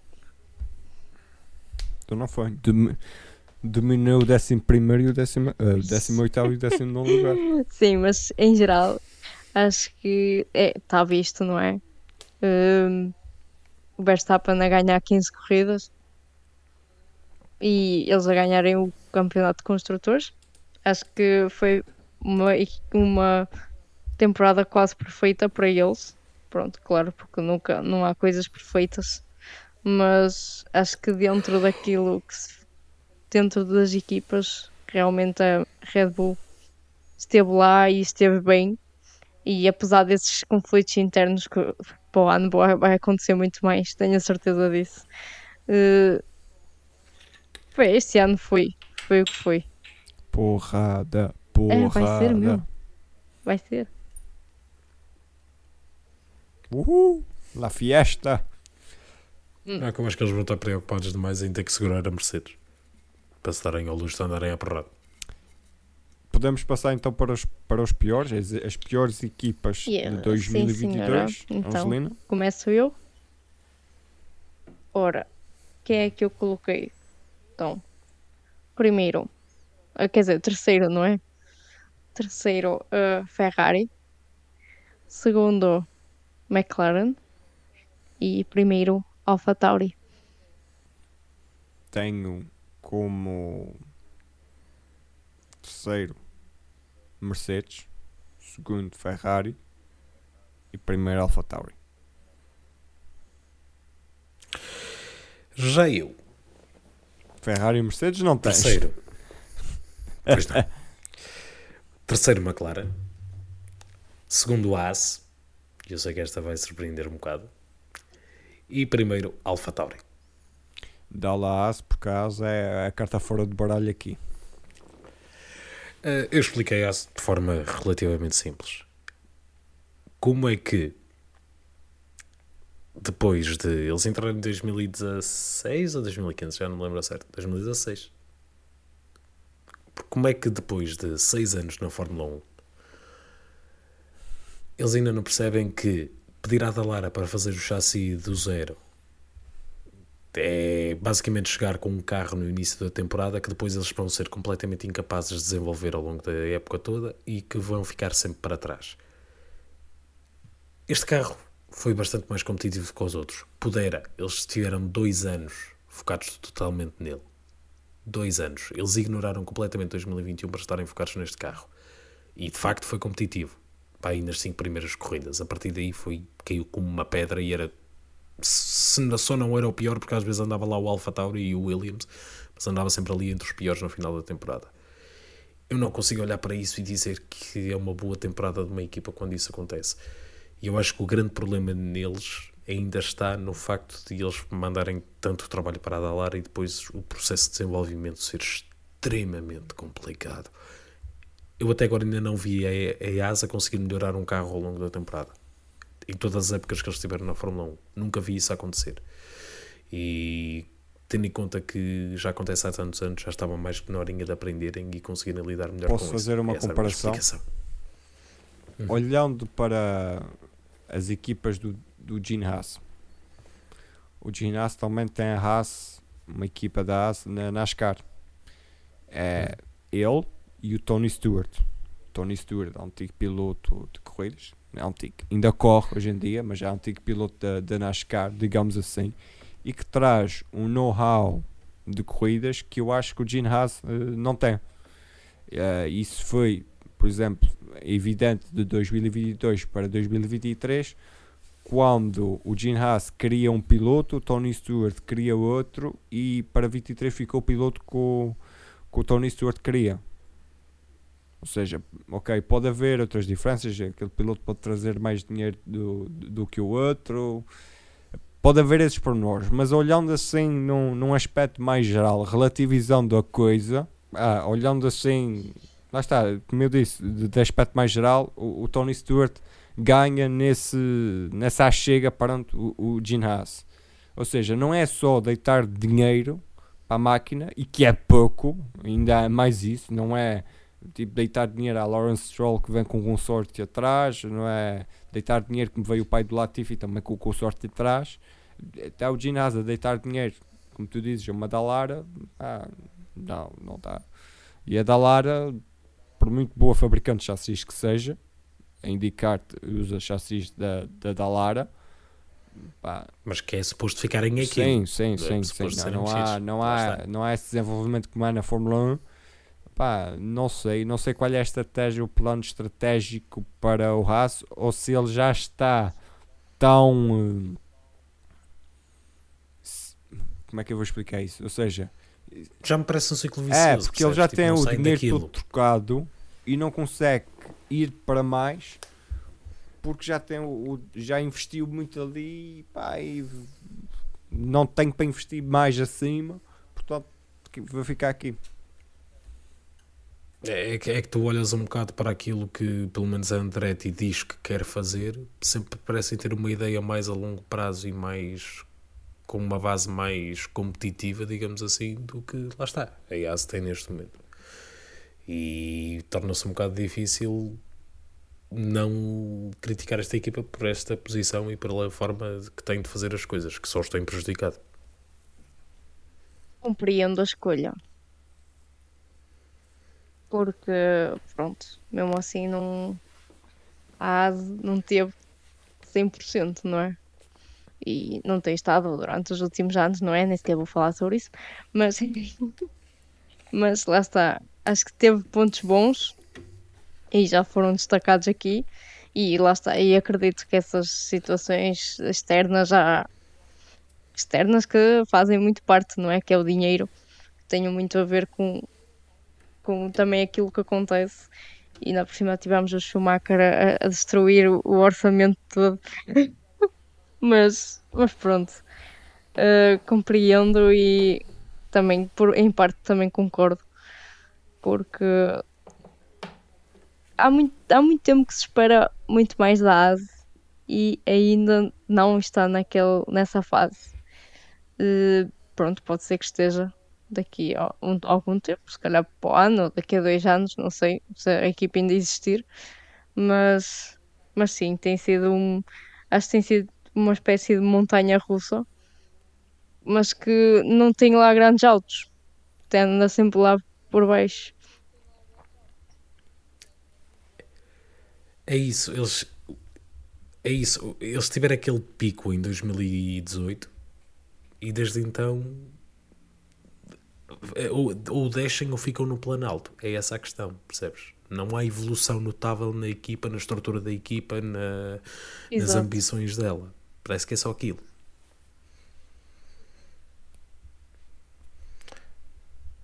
Mas pronto, eu ouvi também para aí eh, uma, uma, uma, eu, uma coisa que eu também queria tocar aqui é a McLaren, que eu coloquei uhum. aqui. Angelina também uh, tem. Já, Angelina, Toma, tens, não tens? E, e, que o David, e, que o, e que o David tem nas melhores. Tem nas melhores, sim. Pois, é, é, coisa lá está, é, apesar, é, vou voltar a dizer, mas desta vez mais curto. Apesar de ser o carro ser uma charrua, teve um piloto e uma equipa que acabou trabalhando para aquele piloto e conseguiu meter onde, onde meteu. Foi a, foi a minha opinião há pouco. Mas não deixa de ser um carro que, comparativamente à competitividade que tinha no ano passado, caiu bastante. Principalmente na primeira fase do campeonato. Uh, aquele carro tinha arrasto que aquilo parecia que levava umas velas em vez de uma asa traseira. Portanto, lá está. Não sei o que é que aconteceu ali, mas, mas não foi lá muito, não foi lá muito bonito. E agora ainda para mais ficaram sem o Sr. CEO, que foi dar um passeio até à, à Sauber. Portanto, vamos ver o que é que será o futuro da McLaren nos próximos anos. Sim, e se falares, neste caso estamos a falar a nível coletivo, não é? A nível de equipa. E, por exemplo, eu já disse há bocado, Alpine para mim foi muito mais uh, consistente, digamos assim. Foi quando foi, não é? Mas a nível de dois pilotos do que propriamente a McLaren, na nível de ser uma equipa. Lá está, já falámos disto várias vezes. Eu aí só discordo uma coisa, eu aí só discordo uma coisa, porque porque a Alpine era a vez, ou seja, quando um piloto pontuava o outro não porque o carro avariava, estás a ver? Tipo, era a vez, mas eram consistentes nisso. É, exato. Não, lá está, acho que é mesmo a termo coletivo que a McLaren não esteve lá. E se estamos a falar em termos de equipa mesmo, eh, para mim não foi uma das. Porque também é outra coisa, lá está, é aquilo que temos falado, que é a expectativa. Tendo em conta comparando, pá, fazemos essas comparações sem querer, não é? Mas, por exemplo, no ano passado não esperavas ver a McLaren assim, só basicamente a lutar com um piloto. Esperavas muito mais. Uh, por isso, lá está, também é por isso que também está nas, nas também escolhi nas piores. Nas piores também temos uh, a Ferrari, eu e a Angelina temos uh, a Ferrari acho que é um bocadinho fácil de, perceber. Um, um, um, primeiro ponto pode ser as expectativas. Ah, está, é um ponto muito importante. Uh, que é talvez a expectativa estava ali um pouco mais acima. Sainz, Leclerc, uh, mas depois já, uh, já dissemos há bocadinho. Havia sempre uma falha. Foi o que eu também disse há bocadinho quando, quando escolhi o Leclerc lá no, nos meus melhores pilotos. Havia sempre uma falha. Era ali, era aqui, era acolá. Não, nunca era ao mesmo tempo, ainda bem. Senão seria uma hecatombe, minha Nossa Senhora, nem queria saber o que é que ia acontecer se fossem todos ao mesmo tempo. Mas acontecia sempre, sempre alguma coisa. Lá está. Vamos lá ver se em 2023 muda com a questão Frederico Vassur, que já, já adiantamos aqui.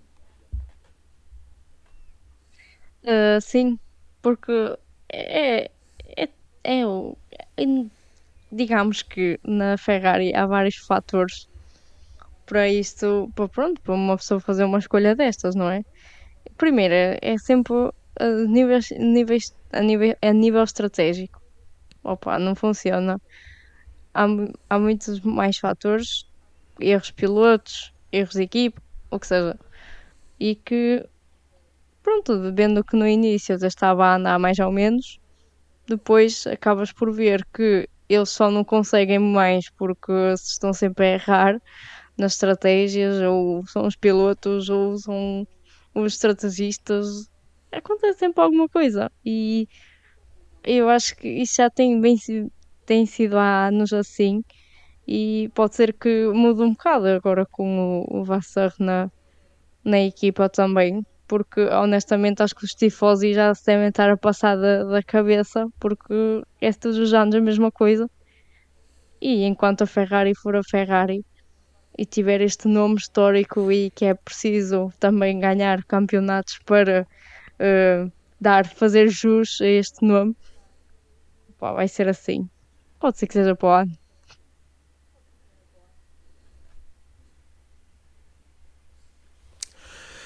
Eu já disse o que tinha a dizer sobre a Ferrari quando eu coloquei entre as minhas melhores equipas, não é? Eu reconheço tudo o que aconteceu de mal, mas pareceu-me um bocado. Quer dizer, não quero dizer dores de crescimento, porque já quando eles estavam grandes, em 2017 e 2018, essas coisas também aconteciam. Portanto, mas é uma coisa que eles têm que melhorar, pura e simplesmente. Eh, Agora vem aí uma nova era da Ferrari, vamos ver. É tal questão. Já provaram que conseguem construir um, um bom carro, têm uma boa base. Veremos o que é que vem daí. Mas lá está, não conseguiria colocar nos piores por causa da tal evolução estrondosa que tiveram de uma época para outra. Vou falar agora da, da Mercedes. Lá está. Liga a mesma coisa que aconteceu com o Hamilton, que é a expectativa estava lá em cima. X. O carro sai o que sai, completamente furado ao lado da rede, por cima da, da rede de segurança que vai parar às canas ao rio, quer, quer que vocês tenham atrás do vosso campo de futebol. Ah, e depois foi um, foi um ano penoso para, para os pilotos que se viram no carro, ah, vamos dizer, incapaz de lutar por vitórias, mas que depois acabaram por levar a bom porto. Mas como estamos a falar de Mercedes, a Mercedes falhou no carro e para mim aí já é o grande tiro no pé da, da, da- da temporada. É, falharam na. Não é falharam, decidiram uma filosofia com estes, com estes novos regulamentos pá, e não acertaram na filosofia. Olha, acontece. Se em 10 chutes tu falhares 9, falhares, não, falhares 1 e acertares 9, caramba, é muito bom, mas pá, houve um que falhaste e, e 2022 acho que foi o falhanço. Vamos lá ver para, para 2023. E agora eu questiono: será que foi mesmo um falhanço ou foi tipo, estás a ver, quando a bola vai ao poste, vai ao outro poste, ainda vai à barra, vai ao poste e depois acaba por entrar? Epá, Porque a evolução está lá. ok, Porque a evolução está Boa lá. estás a ver? analogia. Não acho que vá tanto às barras. Acho que vai, ou seja, poste, poste, barra. Portanto, acho que Ou estás a ver aqueles remates que batem, Tô- tens que matar para aí ver 3 que ou vai- 4 que vai a vezes e tipo, só depois Não. é que entra. eu acho que foi à barra, mas foi para fora. Eu não acho que entrou. Eu acho que só vamos saber isso se eles em fevereiro apresentarem um carro com os mesmos sidepods. Ok. Neste caso Vamos ver. específico. É assim. Para Imagina, entrar, eles evoluíram o carro mesmo bem. Ele na fase Pá, final da temporada estava sim, bastante competitivo. mas para, en- para entrar, para ser golo, Eles tinham que ser campeões. Era bateu na barra, Ah, sim. entrou, Sim, gol. sem dúvida. portanto é barra e fora. Depende, podes marcar golo, mas não ser campeão. Se sofres mais. Sim, não vou. Estás na fase do mata Estás na a fase do mata-mata. Ferrari ainda marcou uns golos. A Ferrari ainda marcou uns golos. A Ferrari tá- Isto é um jogo, pá. É uma maratona. Ah, uma mara... Isto é uma maratona. aí que uma maratona é não que tem postos já. Angelina. Eu estava a gostar dessas analogias todas com o futebol. No meio, sabes que a gente se- Já sempre- que religiosamente seguimos dificuldade- todos os jogos do Mundial. é verdade. Exatamente. Se- se- Sempre que tens dúvidas, sempre que tens dúvidas sobre, sobre como explicar alguma coisa, usa Hum. analogias de futebol, é simples. Funciona em qualquer assunto. Olha, Política. Eu estava com sono, portanto respondi mal. também, também pode ser. Então, mas lá está, a Mercedes. Eu também acho que não colocaria nas piores, porque. E não coloquei, até coloquei nas melhores, porque acho que é uma. Acho que é a questão de ver o copo meio cheio ou o copo meio, ou o copo meio vazio. Acho Ah, eu este ano vi tudo Não, mas a situação é a seguinte: é que basicamente o que eu vi na Mercedes foi a evolução. A evolução até ao final do, do ano, apesar de não ter sido, não terem sido campeões, nenhum dos pilotos deles ter, ter sido campeão. Acabei por, dentro de uma má, de uma má eh, perspectiva, vi como uma boa de evolução, que até pode ser para o ano, quem sabe. E, e, e pronto, e foi por aí. Acho que. E acho que é isso que a Mercedes basicamente caracteriza, caracteriza a Mercedes este ano. E mostrou um excelente trabalho Sim. de equipa, já para não falar disso, porque estamos a falar, por exemplo, no caso do Hamilton, lá está o tal sacrifício que ele acaba por fazer para tentar ajudar a equipa a descobrir ali algo. Os pilotos são, são pessoas egoístas, ponto final. Todos os pilotos são egoístas, tirando o Bottas, mas todos os pilotos são egoístas. Todos os pilotos têm um- uma vontade de fazer o melhor possível, e no entanto, não sei se foi ideia dele, se foi a equipa que o obrigou, independentemente disso, depois de que eles consigam obrigar alguma coisa, não é? Tendo em conta o poder que ele tem, digamos assim. Hum, de qualquer das formas, ali notou-se um claro sacrifício da, da, da, equipa e dos pilotos para conseguir melhorar a situação. E uma coisa é certa, conseguiram fazê-lo. E eu acho que isso acaba por ser algo muito positivo. Portanto, agora reparem neste segmento, nesta passagem de, de trânsito. Tal como nos melhores escolhemos uma equipa do universo Red Bull, nos piores escolhemos uma equipa do universo Red Bull. Portanto, vamos então à, à AlphaTauri. Angelina, Mas ainda há coisas para dizer? Péssimo! Horrível! Ah, sempre- oh, estás a ver coisas para dizer? Péssimo, horrível. Eu, eu só, eu só tenho uma Não coisa. a mudassem o nome da equipa. Não, Vão não, vender não é roupa para a feira. Isto é o que acontece. Isto é o que acontece quando a Red Bull tenta esconder o, o orçamento deles no, dentro da AlphaTauri. Não, foi, Depois a equipa não tem, tempo dizer- não tem coisa para desenvolver foi o período de Natal. Isso foi o que tu descobriste. Isso foi o que tu descobriste. Lá cá para mim, cá para mim, e agora chapéu de alumínio. A Red Bull lá, lá pegou tipo na fatia da AlphaTauri e para aí uns 50 milhões, desenvolveu o carro deles com um carro dominante e a AlphaTauri não teve dinheiro para desenvolver o carro. Também. É uma boa teoria. Ok, bo- boa teoria de chapéu de alumínio. Estás a ver? Estás a ver? E depois, ai tal, pertence tudo à Red Bull Company. É, é pois. Eu acho, eu acho que não venderam foi roupa suficiente para financiar a equipa. Também. Tem que arranjar modelos melhores. Mas agora eles têm o Nick da Vries, já vão ter novo mercado no Holanda. Sabes, eles têm aqui o Fernando Alonso, tem uma reunião com o Fernando Alonso sobre marketing. Com o Fernando Alonso vende chapéus. Tem, tem- Sim, sim, porque se há empresa que precisa de ajuda em termos de gestão de marketing é Bull. Claramente que sim. Claramente que sim. Aqui em casa não há uma lata de Red Não, Bull mas que isso, seja. pronto. Portanto, o marketing não atingiu aqui. Não sei se tenha mais alguma coisa para dizer sobre a AlphaTauri. Não, já Ah, dissemos, é, há- acho, que- acho que já, acho que já, Já dissemos dissemos há quando falamos do Gasly e do- do, do. Tsunoda. Mas então Portanto, é, pá. finalizamos aqui a, no- a nossa análise e agora vamos aos prémios mais esperados. Esqueçam de ser campeões. Só, só, só uma coisa, acho que é Caramba, importante eu- explicar o porquê de não ter colocado a Williams, não. que foi a última dos construtores. Eu, eu tinha mais um segmento lindo. Ah, ok. não, desculpa. mas agora vamos à Williams. Eu não, eu não, eu não, Não. Eu não coloquei a Williams porque Nem eu, nem eu. E e eu ia explicar só rapidamente o porquê não. Porque, apesar de tudo, eles desenvolveram bem o carro ao longo É do isso. ano. E o carro melhorou. o Latifi não e melhorou. eles mas o estavam numa fase de transição. E eles estavam numa fase de transição. Portanto, agora também saiu o capítulo. Vamos ver como é que a situação fica. Eu não estou propriamente confiante. Vai vir Matia assim um Binotto. bocado... Vamos ver o que é que lá acontece. Espero que não. Matia Binotto que vai desenvolver os, moto- os motores da Audi, que é mais filho.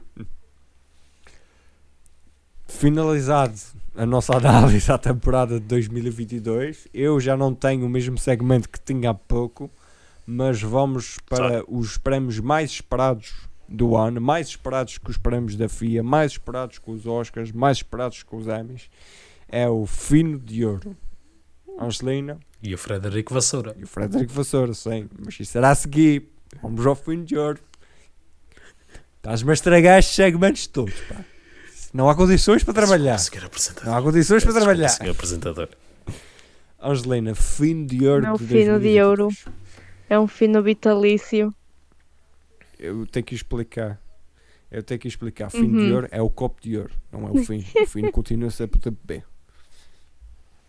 Não é como aqueles bifes de ouro que os jogadores de futebol vão É comer. Então. O meu fim de euro vai ser um fino vitalício. Porque basicamente vai ser. Vai Carago, cala-te, porra. Então, respeito.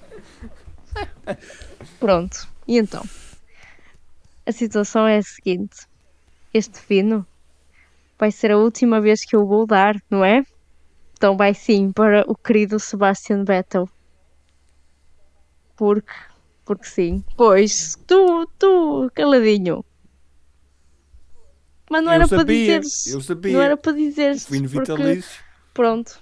E toda a gente percebe o porquê, não é? Porque vai ser a última vez que podemos premiar este homem, tendo em conta que ele foi a última época dele na Fórmula 1. E isto é mais, não é pela época em si, mas sim tudo, por tudo o que ele fez no nosso desporto favorito.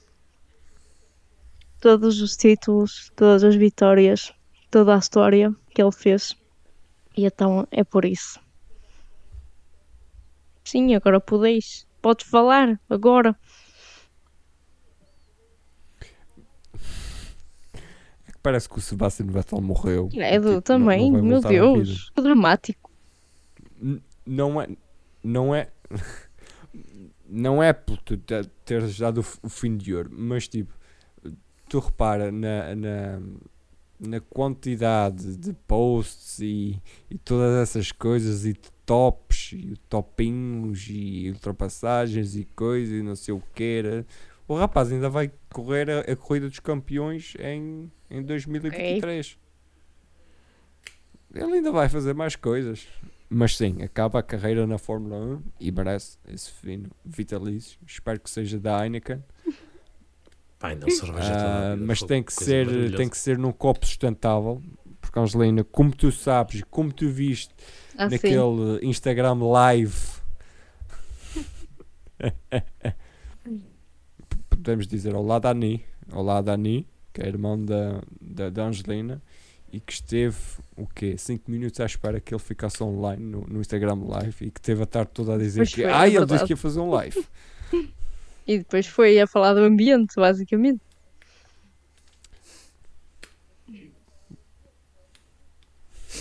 Portanto, copo sustentável, se faz favor.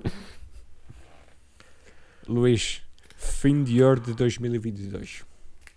Yeah, eu sou bem básico. Mainstream. Eh, vai ser para o Verstappen. Mainstream. Opa, lamento. Eu sei que vocês são os hipsters, o David até tem a barba para isso. Mas. Epá, pronto, eu no meu fim olhei só mesmo para aquilo que foi a performance desta temporada e já disse há pouco, uh, quando falei do Verstappen como meu piloto desta época, não há muito a dizer. Foi uma época absolutamente demolidora, a época mais dominante, pelo menos no número de vitórias da, da história, portanto, é, é isso. Portanto, leva, leva ele o fino. Eu devia ter ido a ver os finos do ano passado, uh, porque a minha lógica foi. Uh, eu estava entre o Verstappen e o Russell, e o meu fino de 2022 vai para o George Russell. Consistência. Venceu com um carro que não estava, digamos, apto para chegar lá. Pá, enquanto o Verstappen fez o trabalho que tinha a fazer ganhou tudo. Pode ser que o meu fim de ouro, o prémio mais apetecível para os pilotos, dê mais motivação a George Russell para vencer mais corridas para ano, talvez lutar pelo, pelo campeonato. E agora, em estreia em 2022, o prémio Frederic Vassoura, é isso? Vassouras. Vassouras. Vassouras. Frederico Vassouras. Frederico Vassouras. Angelina. Frederico Vassouras de 2022 vai para. Gente, foi por isso que eu me esqueci do Latifi. Foi para lhe dar este prémio. Ah, ok. o rapaz, eh, pronto, não ficar desconsolado. Exato. Não, é? não, mas lá está. Também é um. É um tal como o Betel, também é um apelo para todas as épocas que ele fez na Fórmula 1. Basicamente. Opa, estou a ser má, não sou isto não, Caramba, não é de mim. Que nostalgia. Isto não é de mim, não estou a ser má. Não, mas pronto, lá está. Ele, eu acho que ele pode ser bom noutras coisas. Ele liderou uma sessão de treinos, volto a dizer. É assim, eu acho que ele pode ser bom noutras coisas, tem é que explorar esse seu dom. Outras coisas. quero eu tipo dizer, quê? se calhar até dentro do desporto motorizado. Ser rico. Ele é muito bom, ele é muito bom a ser rico. É. Por acaso 10 de 10, de 10 nessa, nessa cena. Pronto, vês? Ora bem, Acaba a sua carreira da Fórmula 1 com 61 arranques e 9 pontos no total. Olha, 9 pontos. ele no ano passado ficou Hum. à frente do Jorge É Russell. sim. não queria. Tem mais pontos que nós todos juntos. É verdade. Pois é. Verdade. Quer dizer, eu, tenho, eu já tive dois num joelho, mas pronto, isso é outra coisa. Passava aqui a dizer na Playstation. Já fui campeão do mundo na Playstation. É assim, o meu Frederico Vassouras vai para. hum, Tal como a Angelina disse há pouco sobre, sobre Sebastian Vettel, este também será vitalício. Não sei como é que funciona uma vassoura vitalícia, mas hum, vai também para o, o Nicolas Latifi. E eu vou ter saudades. Vou ter verdadeiramente saudades dos memes, das, eh, das piadas, do termos, dos, dos do termos alguém constantemente para, para gozar. Porque é tal coisa, há um certo charme em ver um piloto absolutamente atroz ao lado de pilotos tão bons. Um, e, e esse era o Latifi, portanto, eh, vou ter saudades. Um pil... Vou ter saudades de ver, outros, de ver um piloto a qualificar-se 3 segundos atrás do colega de equipa. Vou ter muitas saudades. É que num ano ficamos sem Mazepin e ficamos sem Latifi e, e dói. Dói Um bastante. piloto que em 2019 foi segundo no Campeonato de Fórmula 2. Um piloto que em 2012 venceu a edição do Rotax DD2 da Flórida Winter Tour.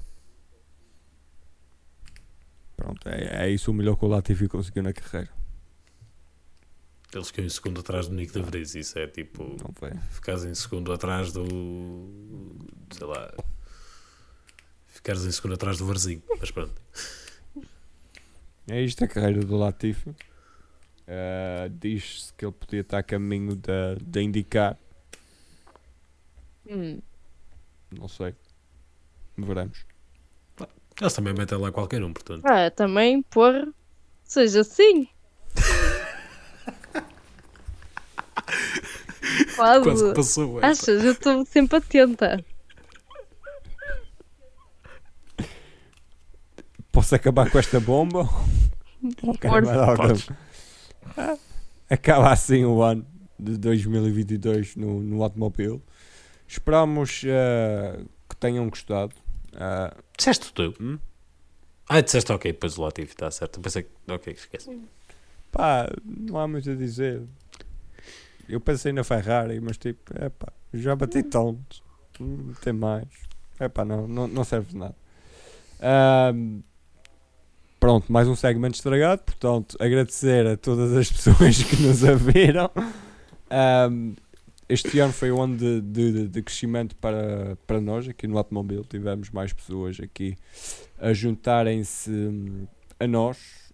Eu estou a fazer aqui um compasso de espera só para ver quantos episódios fizemos este ano. Fizemos com este 63 episódios ah, de variadas coisas. Ah, fomos do Dakar, ah, entramos pelo WRC, fizemos Fórmula 1, ah, também fizemos a, a Ramboia de Le Mans às 2 ou 3 da manhã nas 24 horas de Le Mans.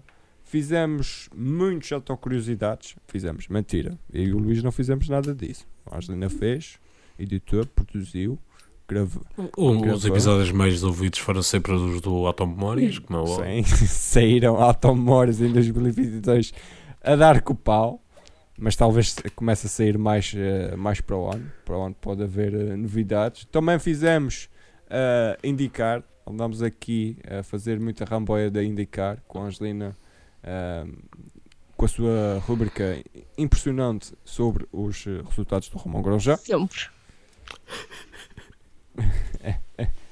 Um, e estreámos também uh, o All Top Mobile, onde fazemos listas. E uma das listas que nos deu mais gozo, claramente, foi ver carros feios da Fórmula 1, onde vimos carros muito bonitos, diga-se já de passagem. Um, e obrigado, e até 2023. Uh, bom resto de festas, porque o Natal, quem não celebra o Natal já passou. Ah, e estamos a caminho de 2023. Bom resto de 2022 e feliz 2023. Siga Fiquem 2023. Bom ano. Obrigado por ouvires mais um episódio do Automóvel. Não te esqueças, podes sempre apoiar-nos sendo patrono em patreon.com barra automobil321. Segue-nos no Twitter em automobil321 e no Instagram em automobil underscore 321 para saberes quando sai um episódio novo.